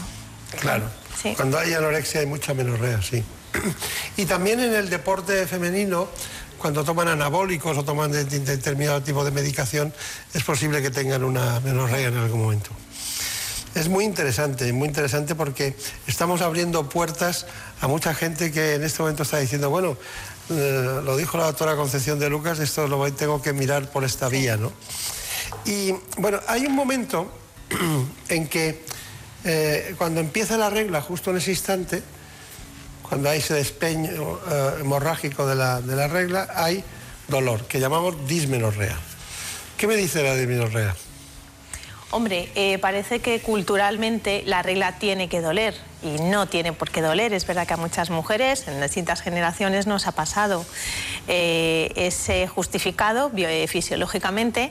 Lo que pasa que cuando eh, ese dolor trasciende algo más y ya tiene una implicación a nivel de, de su vida social, en el caso de estas edades, a nivel escolar, es verdad que debemos tratarlo. ¿vale? Habitualmente no suele deberse, a diferencia que, por ejemplo, la mujer adulta, normalmente a una causa física. Una mujer adulta a lo mejor tiene, puede tener miomas, eh, se me, pone, se me ocurre un caso, endometriosis. En las niñas esto lógicamente no suele ser tan frecuente el encontrar una causa. A mí me, me da la impresión de que las dismenorreas eh, pueden formar parte del proceso de desarrollo, pero también hay una que me preocupa, que es la que está causada por endometriosis. ¿no? Mm. La A veces, en alguna ocasión me he encontrado en lo que pasa que no muy, muy, muy jovencitas, a lo mejor a partir de 16, 17 años, e incluso te lo comentan que alguna hermana mayor suya o su madre ha tenido endometriosis y ahí, claro, detectarlo cuanto antes mejor, claro, por supuesto. Claro, lógico. Pero vamos, vamos por orden. Los problemas de la ginecología. Vamos con este informe. Las niñas y adolescentes entre los 10 y los 18 años pueden padecer diversos trastornos que requieren la atención especializada de un ginecólogo. Es en esta fase de la vida en la que se produce la pubertad y se alcanza la fertilidad. Las cuestiones más frecuentes en la consulta ginecológica son los trastornos menstruales, el problema ginecológico por excelencia en las jóvenes, reglas muy abundantes que pueden llegar a provocar una anemia, así como ciclos irregulares o incluso dolorosos que interfieren en la actividad normal de la adolescente. Otros motivos de consulta que suelen verse con frecuencia son la pubertad precoz o retrasada, infecciones genitales, patología de la mama, de la vulva y la vagina o síntomas de hiperandrogenismo como acné o exceso de vello.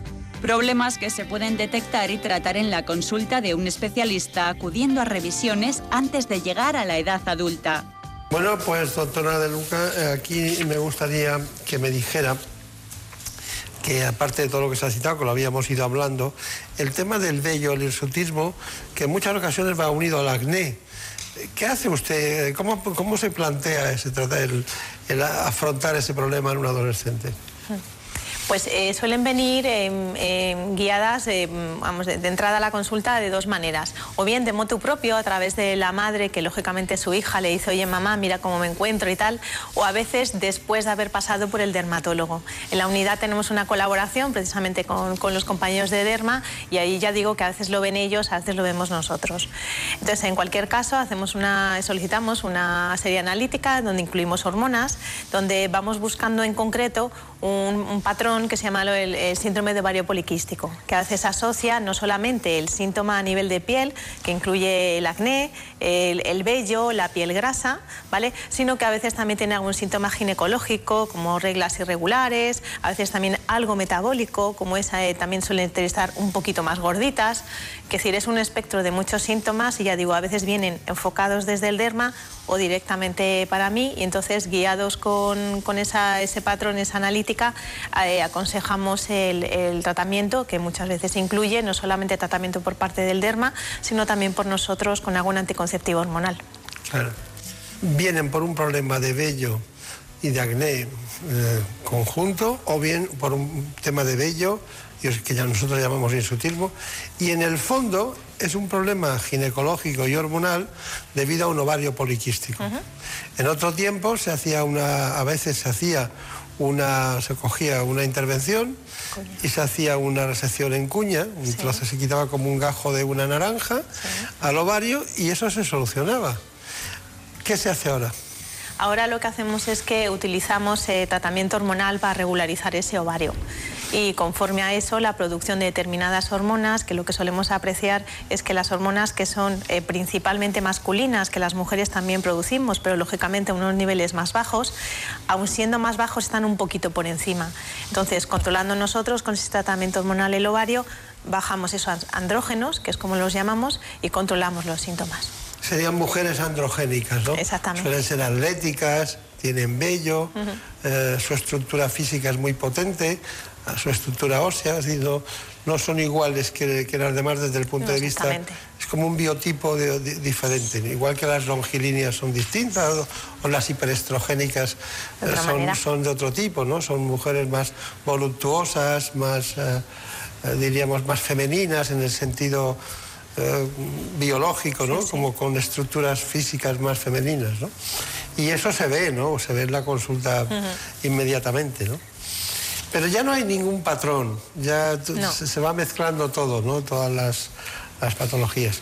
Bueno, tenía, tenía, ante una agresión sexual en un adolescente, ¿qué, ¿ustedes qué hacen?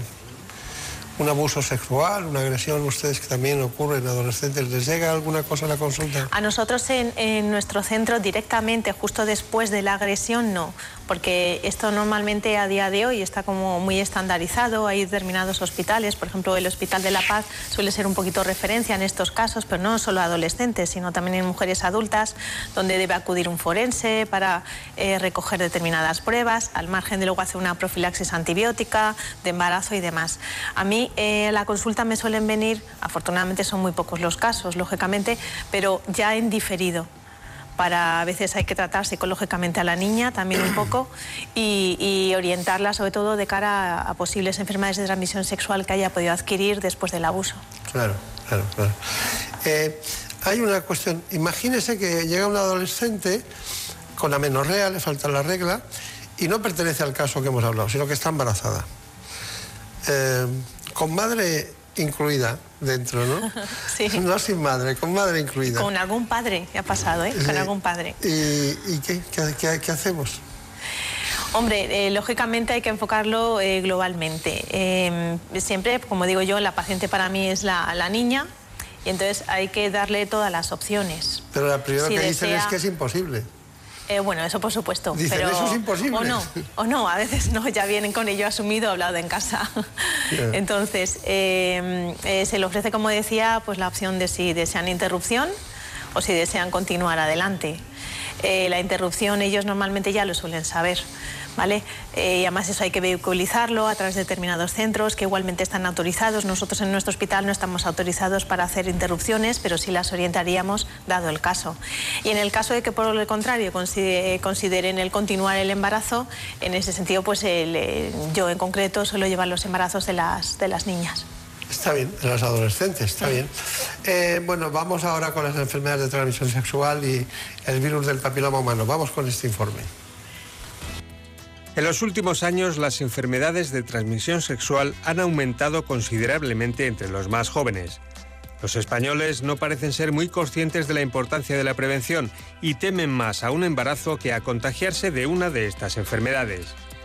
Las estadísticas indican que los jóvenes de entre 15 a 24 años ignoran las consecuencias que puede suponer contraer el VIH u otras patologías más comunes, como la gonorrea, la sífilis, la hepatitis C, el herpes genital o las infecciones por el virus del papiloma humano.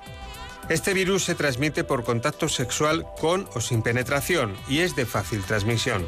Es más común de lo que todos pensamos y se estima que el 80% de las personas sexualmente activas contrae uno o varios tipos de VPH a lo largo de su vida. Aunque la mayoría de estas infecciones desaparecen por sí solas sin causar problemas, vacunarse contra este virus puede ayudar a prevenir problemas de salud. Y no es una prevención gratuita, ya que uno de cada cuatro jóvenes está en riesgo de padecer alguna enfermedad de transmisión sexual antes de acabar el bachillerato. Bueno, pues eh, nos tiene que contar algo de este asunto. ¿Qué piensa de este asunto, del virus del papiloma humano y de las enfermedades de transmisión sexual? Dígalo, dígalo, dígalo lo que... Pues para mí yo considero que es uno de los problemas más importantes que tenemos ahora socialmente. Eh, es cierto que culturalmente vamos cambiando las ideas, las ideologías y el tema de la promiscuidad es algo muy relevante. Eh, en ese contexto yo cuando vienen las niñas siempre les comento, siempre, siempre, siempre, independientemente que vengan por otro motivo y haya que utilizar hormonas, utilizar siempre el doble método, la importancia del preservativo, ¿vale? Porque a veces les comento que lo de menos es un embarazo, ¿vale? Pero lo peor son las infecciones. En el tema de las infecciones no digo las banales, sino las de transmisión sexual, que incluso pueden tener repercusión para ellas en cuanto a salud, que es el caso del, del HPV para el tema del cáncer de cuello, de útero, o incluso eh, puede ser de vagina, vulva, incluso eh, que se ha visto implicado en los cánceres orales, de garganta y demás, Eh, así como otras, como puede ser la clamidia, gonorrea y demás, que se está viendo que se está incrementando en cuanto a porcentajes y que no solamente es el mero hecho de tenerla, padecerla en el momento y ya está, sino cuando pasa, que llamamos de manera subclínica, sin ser muy claro el síntoma y que puede repercutir a nivel luego de sus trompas por infecciones internas que se desarrollan en esas trompas, eh, hacerlas que se obstruyan y luego de cara a su etapa adulta, cuando consideran quedarse embarazadas, pues nos encontramos con un problema de fertilidad. Claro. La obstrucción de las trompas es una de las causas precisamente de esterilidad y sobre todo si son bilaterales, ¿no? Bueno, pero porque no sé, con una obstruida se pierde la mitad de las posibilidades y con las dos todas, ¿no? Bueno, eh, y, y- y vacu- vacunaría a las adolescentes de, Sí, del- del siempre a día de hoy en, en la Comunidad de Madrid, hablamos que es donde yo me encuentro, está incluido dentro del calendario vacunal. ¿vale? Eh, podríamos mencionar la peculiaridad de que a día de hoy nosotros no tenemos incluido el tratamiento, vamos, perdón, la vacuna para los niños, para los varones. ¿Vale? Y algunos países de nuestro entorno sí que lo tienen incluido. Eh, de hecho, la Asociación Española de Pediatría ha hecho esa recomendación, que imagino que estará en estudio, y algunos eh, hemos hecho ya el vacunar a nuestros hijos también. Claro, claro, claro. Bueno, son muchas cosas que quedan claras. Ahora vamos con una que son los anticonceptivos, que diríamos sería el tratamiento estrella dentro de lo que utilizan más ustedes. Vamos con este informe. En España, casi un tercio de las mujeres no utiliza ningún anticonceptivo. Sin embargo, las jóvenes conocen cada vez antes un mayor número de estos métodos. Ellas demandan sobre todo el consejo de los profesionales sanitarios, pero también de familiares, de los medios de comunicación o de las redes sociales, aunque estas últimas fuentes normalmente son menos fiables. Además, se estima que el 30% de las mujeres en edad fértil ha tenido que tomar en alguna ocasión la píldora del día después, lo que demuestra una falta de información sobre anticoncepción. Y es que cada año en nuestro país se producen cerca de 30.000 embarazos no deseados en menores de 20 años. Por ello, es esencial que exista información fiable de los diferentes métodos anticonceptivos y un fácil acceso a ellos y seguimos con la doctora, con la doctora de Lucas, que Concepción de Lucas tiene una dilatada experiencia en esto que ella ha elegido. Quizás le llegó porque alguien tenía que dedicarse a esa área. ¿Cómo fue? ¿Fue una elección o fue una...? Fue más bien una elección. Es una población que a mí me gusta, las niñas. Bueno, hemos hablado de los anticonceptivos. Mm, hay métodos anticonceptivos eh, según las edades, ¿no? Según cada edad pues hay un método anticonceptivo de elección. ¿no? ¿Cómo, ¿Cuál sería el proceso que usted seguiría? Ya hemos visto que el doble método le encanta, ¿no? Anticonceptivo no es preservativo, con lo cual paralizamos el ovario por una parte y evitamos las infecciones por otro, con lo cual está perfecto. Pero hay anillos anticonceptivos, hay pastillas, hay muchas cosas que se pueden utilizar. Dígame usted, desbróceme ese concepto. Sí, casi más que eh, hay anticonceptivos para cada edad, yo casi diría que hay anticonceptivos para cada tipo de mujer. ¿Vale? Eh, lo que más conoce la gente es la píldora, todo el mundo sabe más o menos cómo funciona y demás, pero por ejemplo para aquel perfil de mujer que son más olvidadizas, que no prestan tanta atención, el fallo en cuanto al cumplimiento es muy grande, entonces obviamente ese no iba a ser su mejor método. Eh, siguiente en comodidad serían los parches, ¿vale? Que son más cómodos, son uno semanal, serían tres en el mes. Y ese, por ejemplo, sí que lo utilizo bastante en adolescentes porque creo que les responsabilizas ellas, porque también es importante esto, que ellas se tienen que responsabilizar, no su madre, ¿vale? Y entonces eh, les resulta mucho más sencillo el utilizarlo, incluso si tienen eh, actividades de, en el, acuáticas, de natación y demás. Y luego eh, habría otra opción, como efectivamente hemos mencionado, que es el anillo vaginal. Entonces, pues no todas las adolescentes, a lo mejor si no han utilizado tampones nunca y demás, pues digamos que de alguna manera estaría un poquito vetado. luego además casi recientemente podríamos decir, existe un, DIU, ¿vale? que en determinado tipo de, adolescentes, quizá las más mayores, se podría igualmente utilizar, que también son de menor tamaño y que vale también incluso para mujeres adultas, em, porque tienen, ya digo, un menor tamaño, puesto que también, claro, lógicamente su útero es un poquito más pequeño y la inserción no es tan complicada. Pero ya digo que más que un anticonceptivo para cada edad, es un anticonceptivo para cada tipo de mujer y en las niñas igual que las, las adultas. Lo he puesto fácil, ¿eh? Sí. Pero estamos hablando de, mujeres de 10 prácticamente a 18 años, ¿no? Eh, en la consulta sí, lo que pasa que, hombre, es verdad que las más pequeñas, más pequeñas, sí que puede, probablemente sea la píldora y en las que sean a lo mejor a partir de 15, 16 años serían las otras alternativas. Claro. Y dígame, eh, ¿está feliz en el Hospital Quirón Salud, en la unidad de, adolescencia del, Departamento de Ginecología? ¿Está bien allí? ¿Se encuentra sí, bien? Sí, además es muy gratificante porque hay mucho contacto con, las pacientes, no solamente con sus madres. Hay mucha juventud en esa zona, ¿no? la zona... Eh, sí, sí, pero también vienen de otras partes, de, no solamente de alrededor del hospital, vienen de otras áreas, incluso alguna fuera de Madrid ha venido también. Claro, claro, claro. Bueno, ¿cuál es su conclusión de todo esto? Usted pues ha venido aquí para hablar de ginecología en la adolescencia, hemos hablado de muchas cosas, todas importantes. Parece que se saben todas y no se saben, o, no se, o se olvidan, porque cuando una mujer toma anticonceptivos se olvida de casi todo. Seguramente. Y se relaja, ¿no? Y entonces piensa que todo lo demás se puede solucionar. Dígame, ¿cuál es su conclusión? Para mí la conclusión eh, es la prevención. ¿Vale? Las niñas tienen que ser conscientes de que eh, el ginecólogo existe, que va a formar parte de su vida eh, no solamente en las revisiones habituales como las de sus madres, sino que debemos ser eh, igual que con los pediatras, los iniciadores de la, como digo, de la prevención para salud futura, porque como igual decía al principio, son las, las mujeres del futuro, las de, mujeres del mañana. Y entonces inculcarles eh, de alguna manera no solamente solucionarle problemas, sino también la, la prevención, como decía, de infecciones, de su futura fertilidad, de hábitos saludables, eh, el tema de las drogas, alcohol, que no hemos mencionado, también se puede incluir, temas eh, alimenticios, en fin. Sobre todo, ya digo que para mí esta consulta, aparte de tratarlas, es sobre todo la prevención, que es la mejor medicina. Sin duda, nosotros estamos también pensando siempre en eso. Eh, le voy a regalar hoy este libro que Tardé mucho en hacerlo, casi ocho años, y viene el síndrome de Raynaud. ¿Ve usted muchas mujeres que tienen las manos frías, que... Algunas, pero pocas. Pocas, que luego resulta que tienen un problema al final eh, que con anticonceptivos se soluciona, ¿no?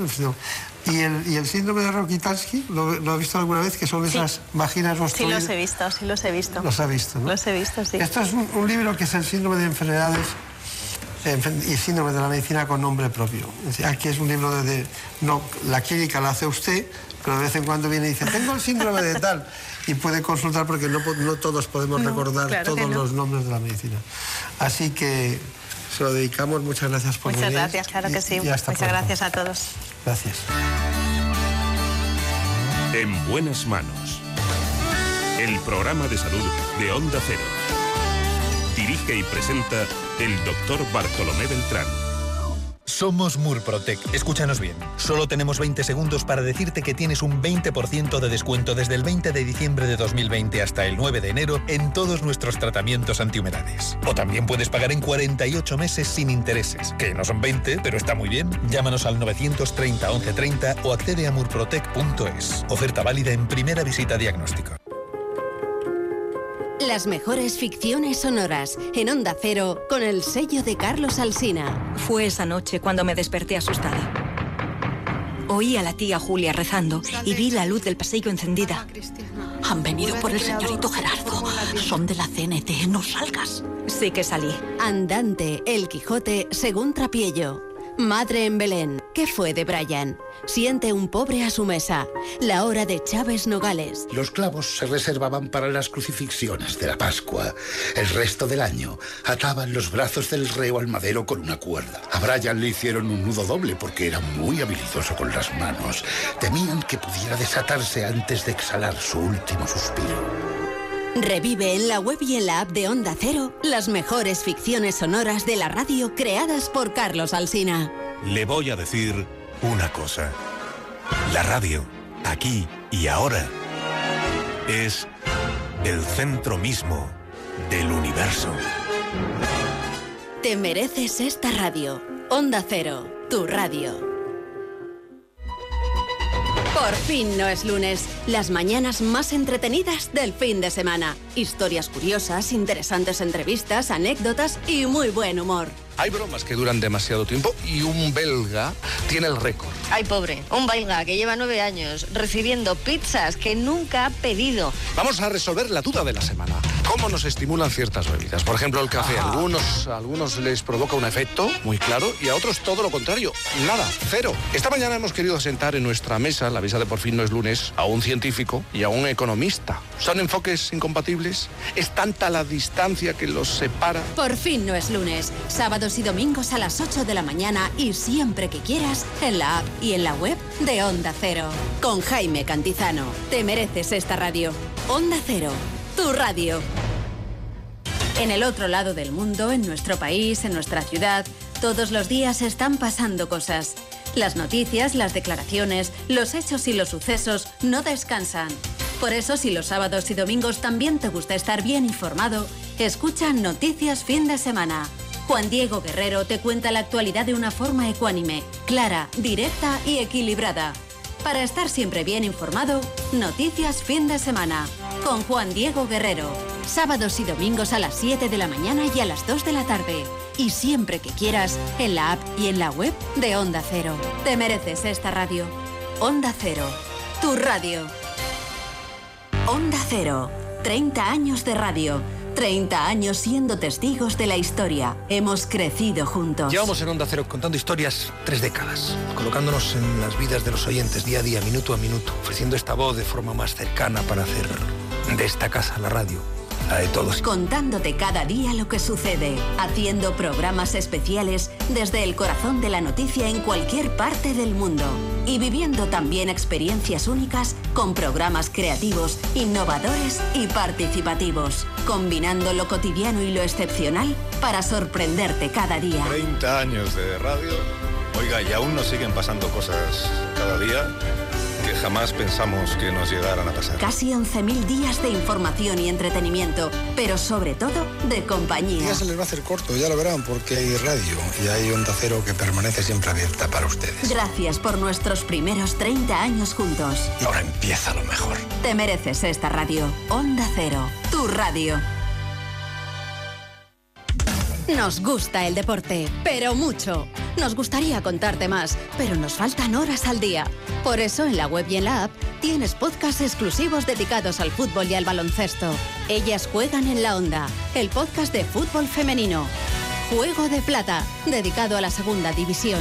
Todo el baloncesto en cuatro cuartos. Y si te gusta el fútbol internacional, Onda Fútbol. Entrevistas, clasificaciones, análisis. Más deporte para que lo escuches cuando quieras y donde quieras. Solo en la web y en la app de Onda Cero. Te mereces esta radio. Onda Cero, tu radio. El penalti a Lopanenka consiste en dar una patada suave al balón por su cara inferior, intentando hacer que entre por encima del guardameta mediante una vaselina.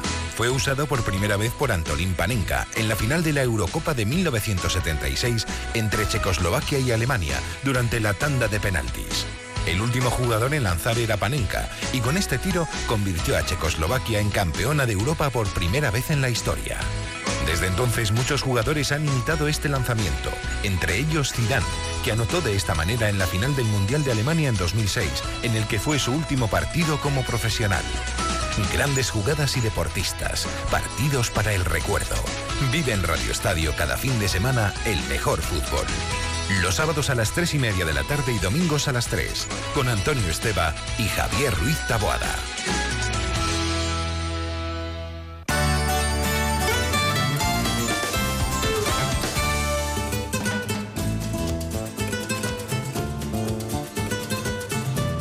Ha llegado el momento de conocer lo que publican nuestros compañeros de La Razón en ese suplemento de A tu Salud.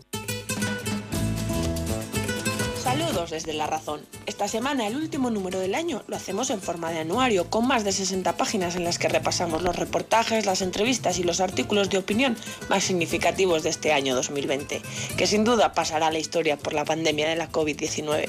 Recordamos nuestras mejores portadas con la evolución de la crisis sanitaria, desde los primeros casos en China hasta la declaración de pandemia y el confinamiento estricto. Pero también volvemos a explicar por qué el coronavirus es algo más que una infección respiratoria, ya que en muchas ocasiones causa fallo multiorgánico, el peligro que tiene el SARS-CoV-2 en las personas jóvenes con obesidad y la posibilidad, por ejemplo, de que cause un nuevo tipo de diabetes en personas sanas. También contamos además cómo son las revisiones post-COVID que se realizan a los pacientes tras pasar el virus, así como cuáles son las principales secuelas que dejan en el organismo. Y recordamos las entrevistas tan importantes como la del virólogo y miembro del CSIC, Luis Enjuanes, quien lidera una de las vacunas Made in Spain más prometedoras para la ciencia. También contamos con entrevistas y artículos de opinión de los principales agentes de la sanidad, como el Consejo Nacional de Enfermería, la patronal farmaindustria o compañías como Previsión Sanitaria Nacional. Además, nuestros columnistas habituales realizan un emotivo repaso de los momentos más importantes de este 2020. Sin duda, un número muy especial que merece la pena guardar. Y con él les deseamos que este año termine de la mejor manera posible, para que 2021 esté repleto de salud. Felices fiestas. En buenas manos. El programa de salud de Onda Cero. Dirige y presenta el doctor Bartolomé Beltrán. Para que todos los días sean Navidad. Para que cada deseo se haga realidad. Para que el mundo sonría al despertar. Para que se abra la puerta y no se cierre más.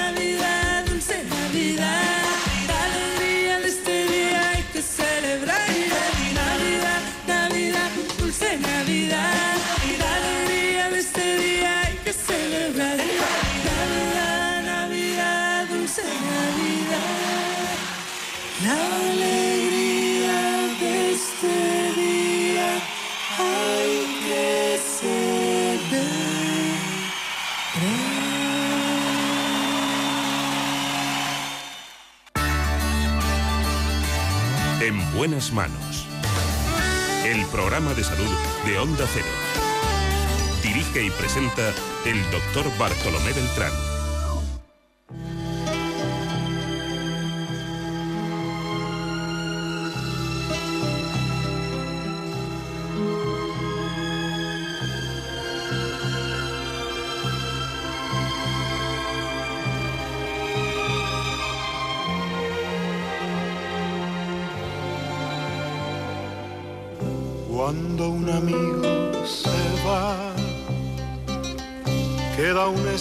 espacio vacío que no lo puede llenar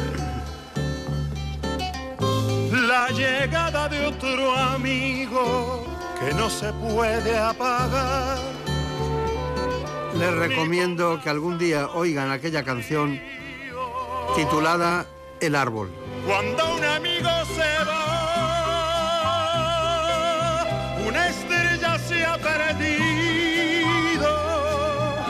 que ilumina el lugar donde... Vamos a seguir con nuestra medicina y para ello con los grandes especialistas españoles. Me refiero al reumatólogo del Hospital Universitario Infanta Leonor, el doctor Enrique Calvo. En los caminos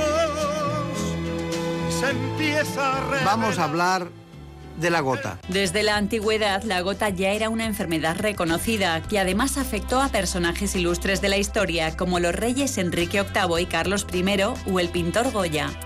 En la actualidad, esta patología sigue tratándose en las consultas de reumatología y afecta a entre el 1 y el 2% de la población.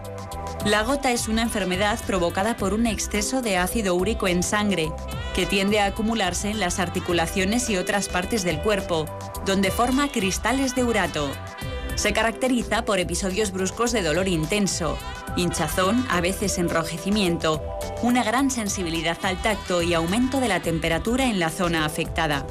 Las articulaciones en las que se puede sufrir ataques de gotas son diversas, pero las más habituales son el dedo gordo y el empeine del pie, el tobillo, la rodilla y las articulaciones de las manos. Para tratar estos ataques existen medicamentos eficaces, pero para prevenirlos es fundamental llevar un estilo de vida saludable, evitar el alcohol y alimentos como el marisco. En España los casos de gota han aumentado un 50% en las últimas dos décadas. Hoy dispuestos a hablarles de la gota. Casi 900.000 españoles padecen este proceso que incluso dicen algunos, como el propio especialista que nos acompaña, que puede llegar casi a un millón. De todas formas, el especialista que está con nosotros hoy eh, forma parte, el doctor Enrique Calvo, forma parte de esos médicos que trabajan también coordinadamente en la Sociedad Española de Reumatología. Él procede del Hospital Fundación Jiménez Díaz, por una parte, y después se formó en el Gregorio Malañón. Hoy está en el hospital, concretamente Infanta Leonor. Bueno, sabemos que ha trabajado mucho en el ámbito de las artritis cristalinas. En el caso de la gota es una de ellas, hay más, ahora nos lo dirá.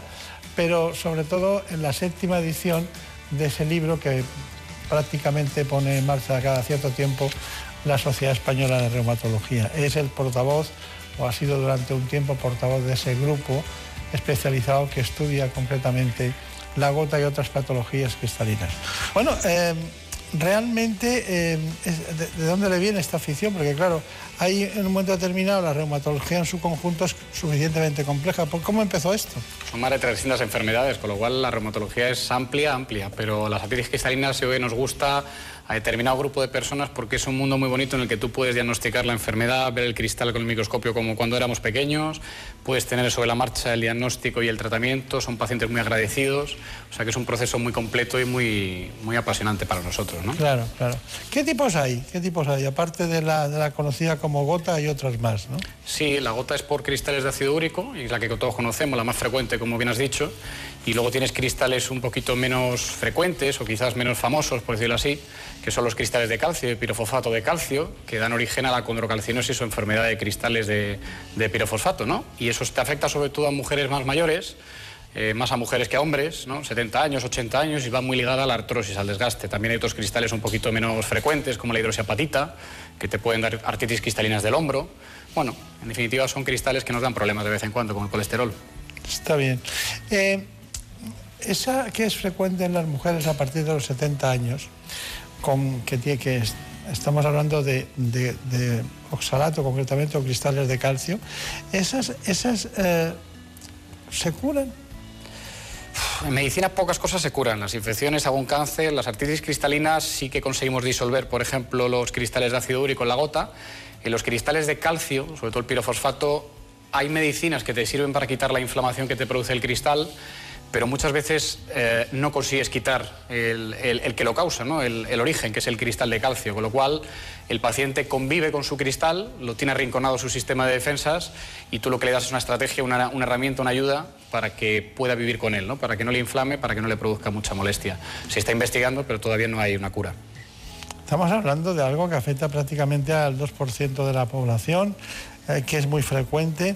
¿Qué papel tiene la parte hereditaria?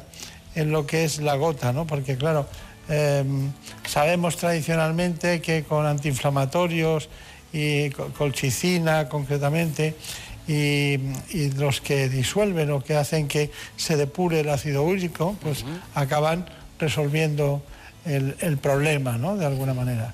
Pero luego vuelve, vuelve. ¿Qué papel tiene la herencia y la alimentación? Pues yo te diría que mucho más la genética que la alimentación. Y está demostrado, la alimentación puede hacer que si tú tienes gota, te den más ataques y obviamente es una enfermedad que va muy ligada de toda la vida, de toda la historia que, digamos, de la medicina, pues a personas un poquito obesas, a personas que a veces tienen exceso en, en alimentación o en bebidas alcohólicas, por ejemplo, pero no solo, uno de cada tres pacientes míos es delgado, eh, lleva una vida muy ordenada y no tiene problemas de este tipo. Entonces, se sabe que va muy ligada sobre todo a un problema renal que hace que tú elimines mal el ácido úrico, de forma que se te acumula todo lo que se va acumulando, al final te acaba dando problemas porque el cuerpo te inflama o te produce atascos en el riñón y te produce cólicos, incluso te incrementa el riesgo cardiovascular de tantas veces que te produce inflamación y porque la propia elevación del ácido úrico en sangre no es buena, como la elevación del colesterol, la elevación del azúcar. Entonces la genética eh, juega un papel fundamental. Fíjate Felipe II, Carlos V, por ejemplo, o muchos hijos cuyos padres, hermanos o abuelos también han padecido la enfermedad. ¿no? Podemos Claro. decir que uno de cada cuatro prácticamente. Ya, ya, ya. Luego hablaremos para, para matizar algunos aspectos en relación con la comorbilidad de, de esta patología, para desmenuzarla un poco, ¿no? ¿Cuáles son las otras enfermedades o patologías que coinciden con, con la gota? Mm, Me gustaría saber cuáles son los síntomas en general que produce la gota, incluyendo no solo la historia clínica, sino, aparte de la analítica, incluyendo la observación y ver cuáles son, diríamos, los síntomas principales, ¿no? Lo más característico es que se te inflame la articulación del dedo gordo del pie, que es lo más conocido, por decirlo así, se te hincha, lo notas incluso enrojecido, la piel que está por encima de la articulación del dedo gordo. Es un dolor tan intenso que incluso el roce de la sábana históricamente se decía que te molestaba y te lo siguen diciendo los pacientes.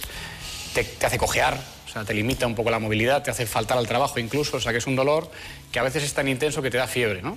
Pero el que sea característico el dedo gordo no significa que sea solamente ahí, porque te puede dar en el tobillo, Mucha gente va a la urgencia y piensa que se ha hecho un esguince y le mandan varias veces al médico y el médico de forma recurrente, como es un varón joven, pues piensa que, eso no puede ser gota, que la gota es del dedo gordo.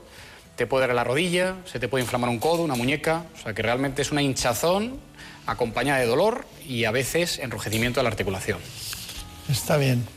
Eh, ¿Puede dar ataques de gotas solo en el dedo gordo del pie?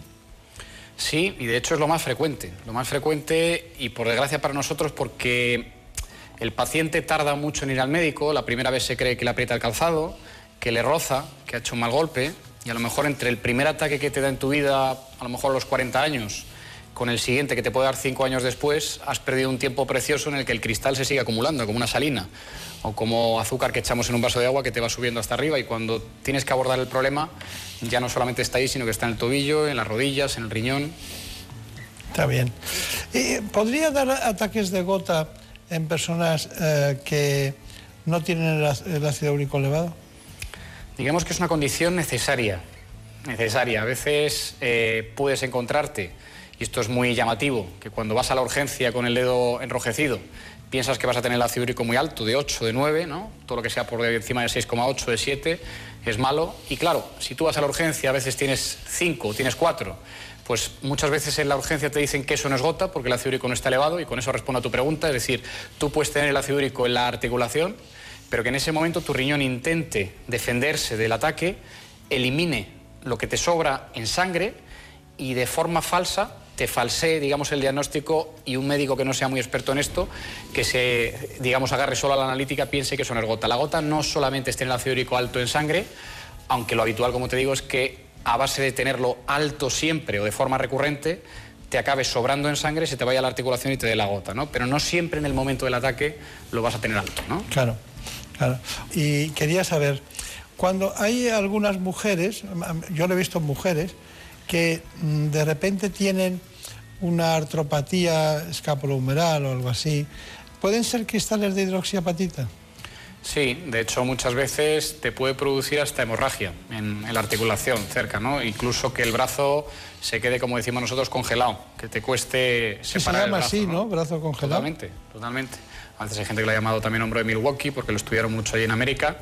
Y cuando tú sacas líquido y extraes líquido, porque a veces es muy aparatoso, muy llamativo, cuando extraemos líquido con la jeringuilla, con la aguja, se ve incluso no solamente inflamación del líquido, sino sangre, ¿no? Y el paciente se queda muy liberado cuando tú le quitas el líquido y cuando le, le infundes alguna infiltración de Y algunas corticoides. hay que intervenirlas desde el punto de vista traumatológico. Correcto, son muy va- destructivas. Sí. Con lo cual no solamente se limita a que el tendón o la articulación sufra, sino que muchas veces acaba, por decirlo así, comiéndose el hueso ¿no? y, y destruyendo mucho ¿Y por de la qué movilidad. tendrá la hidroxiapatita predilección por el hombro?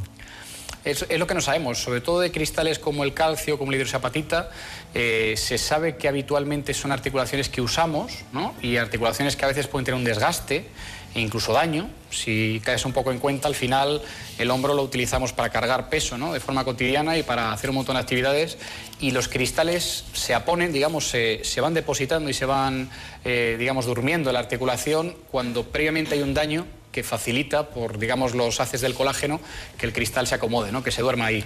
Lo único que nuestro sistema inmunológico lo tiene a raya, lo tiene dormido, lo reconoce, sabe que eso no, no tiene que estar ahí, por decirlo así, y de vez en cuando hay situaciones, deshidratación, ejercicio, algún ingreso en el hospital, y digamos que explota, ¿no? y que es cuando te produce la inflamación, el dolor y la, y la claro. limitación. No se confundan ustedes porque nosotros no queremos eh, transmitir confusiones, ¿no? sino que estamos hablando de la gota, pero hay dos tipos más, que hemos, eh, los depósitos de calcio por una parte, difíciles de tratar y curar, y también incluso ha tenido una expresión el doctor Enrique Calvo de, bueno, en medicina muchas cosas no se curan, ¿no? Hay otras que sí. Y luego los de los cristales de hidroxiapatita, que, que digamos serían los tres grandes grupos, ¿no? Correcto. Y a lo mejor a lo largo del, del tiempo, cuando pasen años, tendremos más cristales de otro tipo por la ingesta de determinadas sustancias. ¿no? Pasamos a un asunto que también es binomial. Estamos hablando del caso muy interesante de la relación entre la gota y los problemas cardiovasculares. Pero hay una pregunta antes, doctor, doctor eh, Calvo, que es la siguiente. Es, mm, a mí me da la impresión que con todo lo que tomamos o toman las personas que tienen ácido úrico o desencadenan ácido úrico, eh, toman muchas cosas que no son buenas para los procesos cardiovasculares. Eso por una parte. Pero la pregunta no es esa, es qué relación entre el ácido úrico y los procesos cardiovasculares. Nosotros hemos preparado un informe, lo ha hecho Elena Fernández Puyol, con el rigor de siempre. La gota es una enfermedad que se produce por la formación de cristales de una sal de ácido úrico en los tejidos, sobre todo en las articulaciones. Cerca de 900.000 personas en España padecen síntomas como hinchazón, sensibilidad de la zona afectada y un dolor intenso, lo que les hace tener un impacto negativo en su calidad de vida. Según datos de la Sociedad Española de Reumatología, sufrir gota incrementa un 30% el riesgo de mortalidad por cualquier causa y hasta un 40% por enfermedades cardiovasculares como el ictus o el infarto de miocardio. Para disminuir este riesgo se recomienda seguir el tratamiento adecuado, evitar la obesidad y llevar una dieta cardiosaludable. Y además de controlar los factores de riesgo, se aconseja una colaboración estrecha entre los especialistas de ambas disciplinas. Bueno, es perfecto, pero ¿qué le ha parecido? Pues muy completo. Completo y riguroso, como tú dices.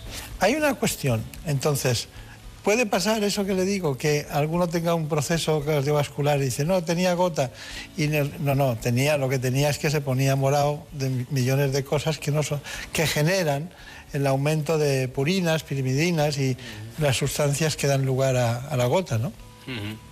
Sí, por un lado eso que tú dices, ¿no? que nuestros pacientes al final, muchos de ellos tienen exceso de alimentos perjudiciales, llevan una dieta un poquito desordenada, exceso de peso, fuman, a veces todo eso es un polvorín y al final no es solo la gota, sino todo lo que, lo que acompaña. Pero incluso en procesos donde hemos hecho dietas muy bajas en purinas, en lo que tampoco te baja tanto el ácido como uno piensa, o sea que la alimentación es importante, pero no tanto, el riesgo cardiovascular per se, digamos, de tener simplemente el ácido úrico alto y si además de tenerlo alto ya tienes cristales en la articulación, hay como una inflamación subyacente que va recurriendo de vez en cuando, ¿no? que te da ataques fuertes de vez en cuando, pero esa inflamación que no se ve, subyacente, que la tienes siempre permanente, incrementa el riesgo cardiovascular. ¿no? Y aparte, el propio ácido úrico es un cristal que si sobra es malo. Pasa igual con el colesterol. El colesterol tiene su función, es un cristal que funciona para lo que funciona, pero el ácido úrico, aunque es antioxidante, si de repente se desborda la sangre en ciertos pacientes, como te decía, que les falla la eliminación, se altera completamente el metabolismo, aumenta los radicales libres, que sabemos que son nocivos para el riesgo cardiovascular, se altera la pared de los vasos. Todo esto al final conlleva a más riesgo cardiovascular, de infarto, de angina de pecho, de derrame cerebral. Estamos viendo y estamos estudiando que te puede aumentar la mortalidad hasta un 30-40%, que es una burrada, es, es una, es una animalidad. ¿no? Y yo creo que se puede corregir, corrigiendo en parte, como decíamos, los factores añadidos a la gota, pero principalmente atacando a la gota. ¿no? ¿Usted ha visto mucha gente tomar marisco con agua? No, realmente va en combinación con buen vino o con champán, pero realmente en España, por el precio que lleva, eh, no lo hacemos todos los días, ¿no? Claro. Entonces yo creo que aunque corrijamos ciertas cosas de alimentación y eh, tenemos que recomendar ¿no? hacer una dieta mediterránea y bajar peso y, hacer ejercicio aeróbico, no es solo la alimentación. ¿no? Yo me puedo poner a lo mejor hasta arriba de marisco o tú y sin embargo tú y yo no tendremos problemas si alguien que tiene problema en el riñón que no elimina el ácido úrico, a ese al que le da. ¿no? Claro, claro, claro. Bueno, pues ya lo saben ustedes, un gran médico, joven, basta verlo, trabaja en el Infanta Leonor, reumatólogo, en su sociedad, con sus compañeros, estudiando en profundidad un asunto que hoy me enciende una luz que yo la tenía muy apagada, que es que voy a invitar a todo el mundo a ir a, a Jarandilla de la Vega y al Valle del Jerte porque tomen cerezas. las cerezas no son problema. Muchas gracias. A y hasta vosotros, pronto. a vosotros como siempre. En buenas manos. El programa de salud de Onda Cero. Dirige y presenta el doctor Bartolomé Beltrán. Por un beso tuyo, contigo me voy. No me lo pregunto, contigo me voy. Que se me fue del alma, contigo me voy. Yo me voy, yo me voy. Nos vamos, pero dentro de un rato, a las 9 de la mañana, les recomiendo ¿Qué me pasa, doctor? en la sexta. Compañeros que contribuyen también a este espacio con contenidos especiales. Beso tuyo, Estuvieron en este espacio hoy el doctor Gonzalo Martín Peña, el dermatólogo experto en trasplante capilar Eduardo López Brán, la ginecóloga doctora Concepción de Lucas. Y finalmente hablamos de la gota con el doctor Enrique Calvo. Hemos contado con la maravillosa realización de Nacho Arias.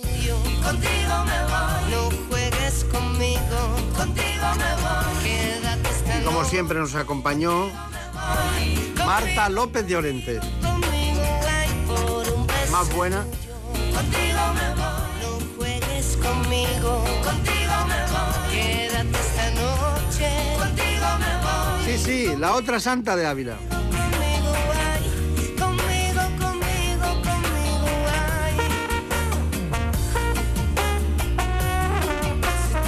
Hay que levantarse muy temprano.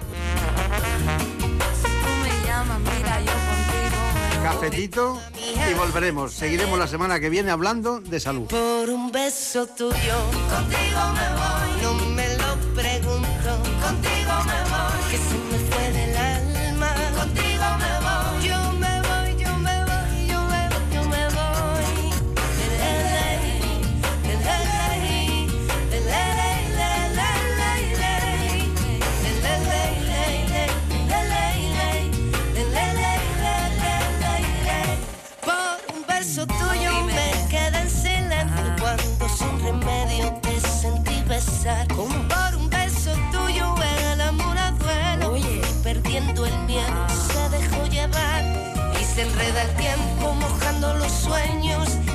boca loca me quiso engañar. Por un beso tuyo ya no tengo dueño, acércate un poco, muéveme a besar. Por un beso tuyo, contigo me voy, no juegues conmigo, contigo me voy, quédate esta noche, contigo me voy,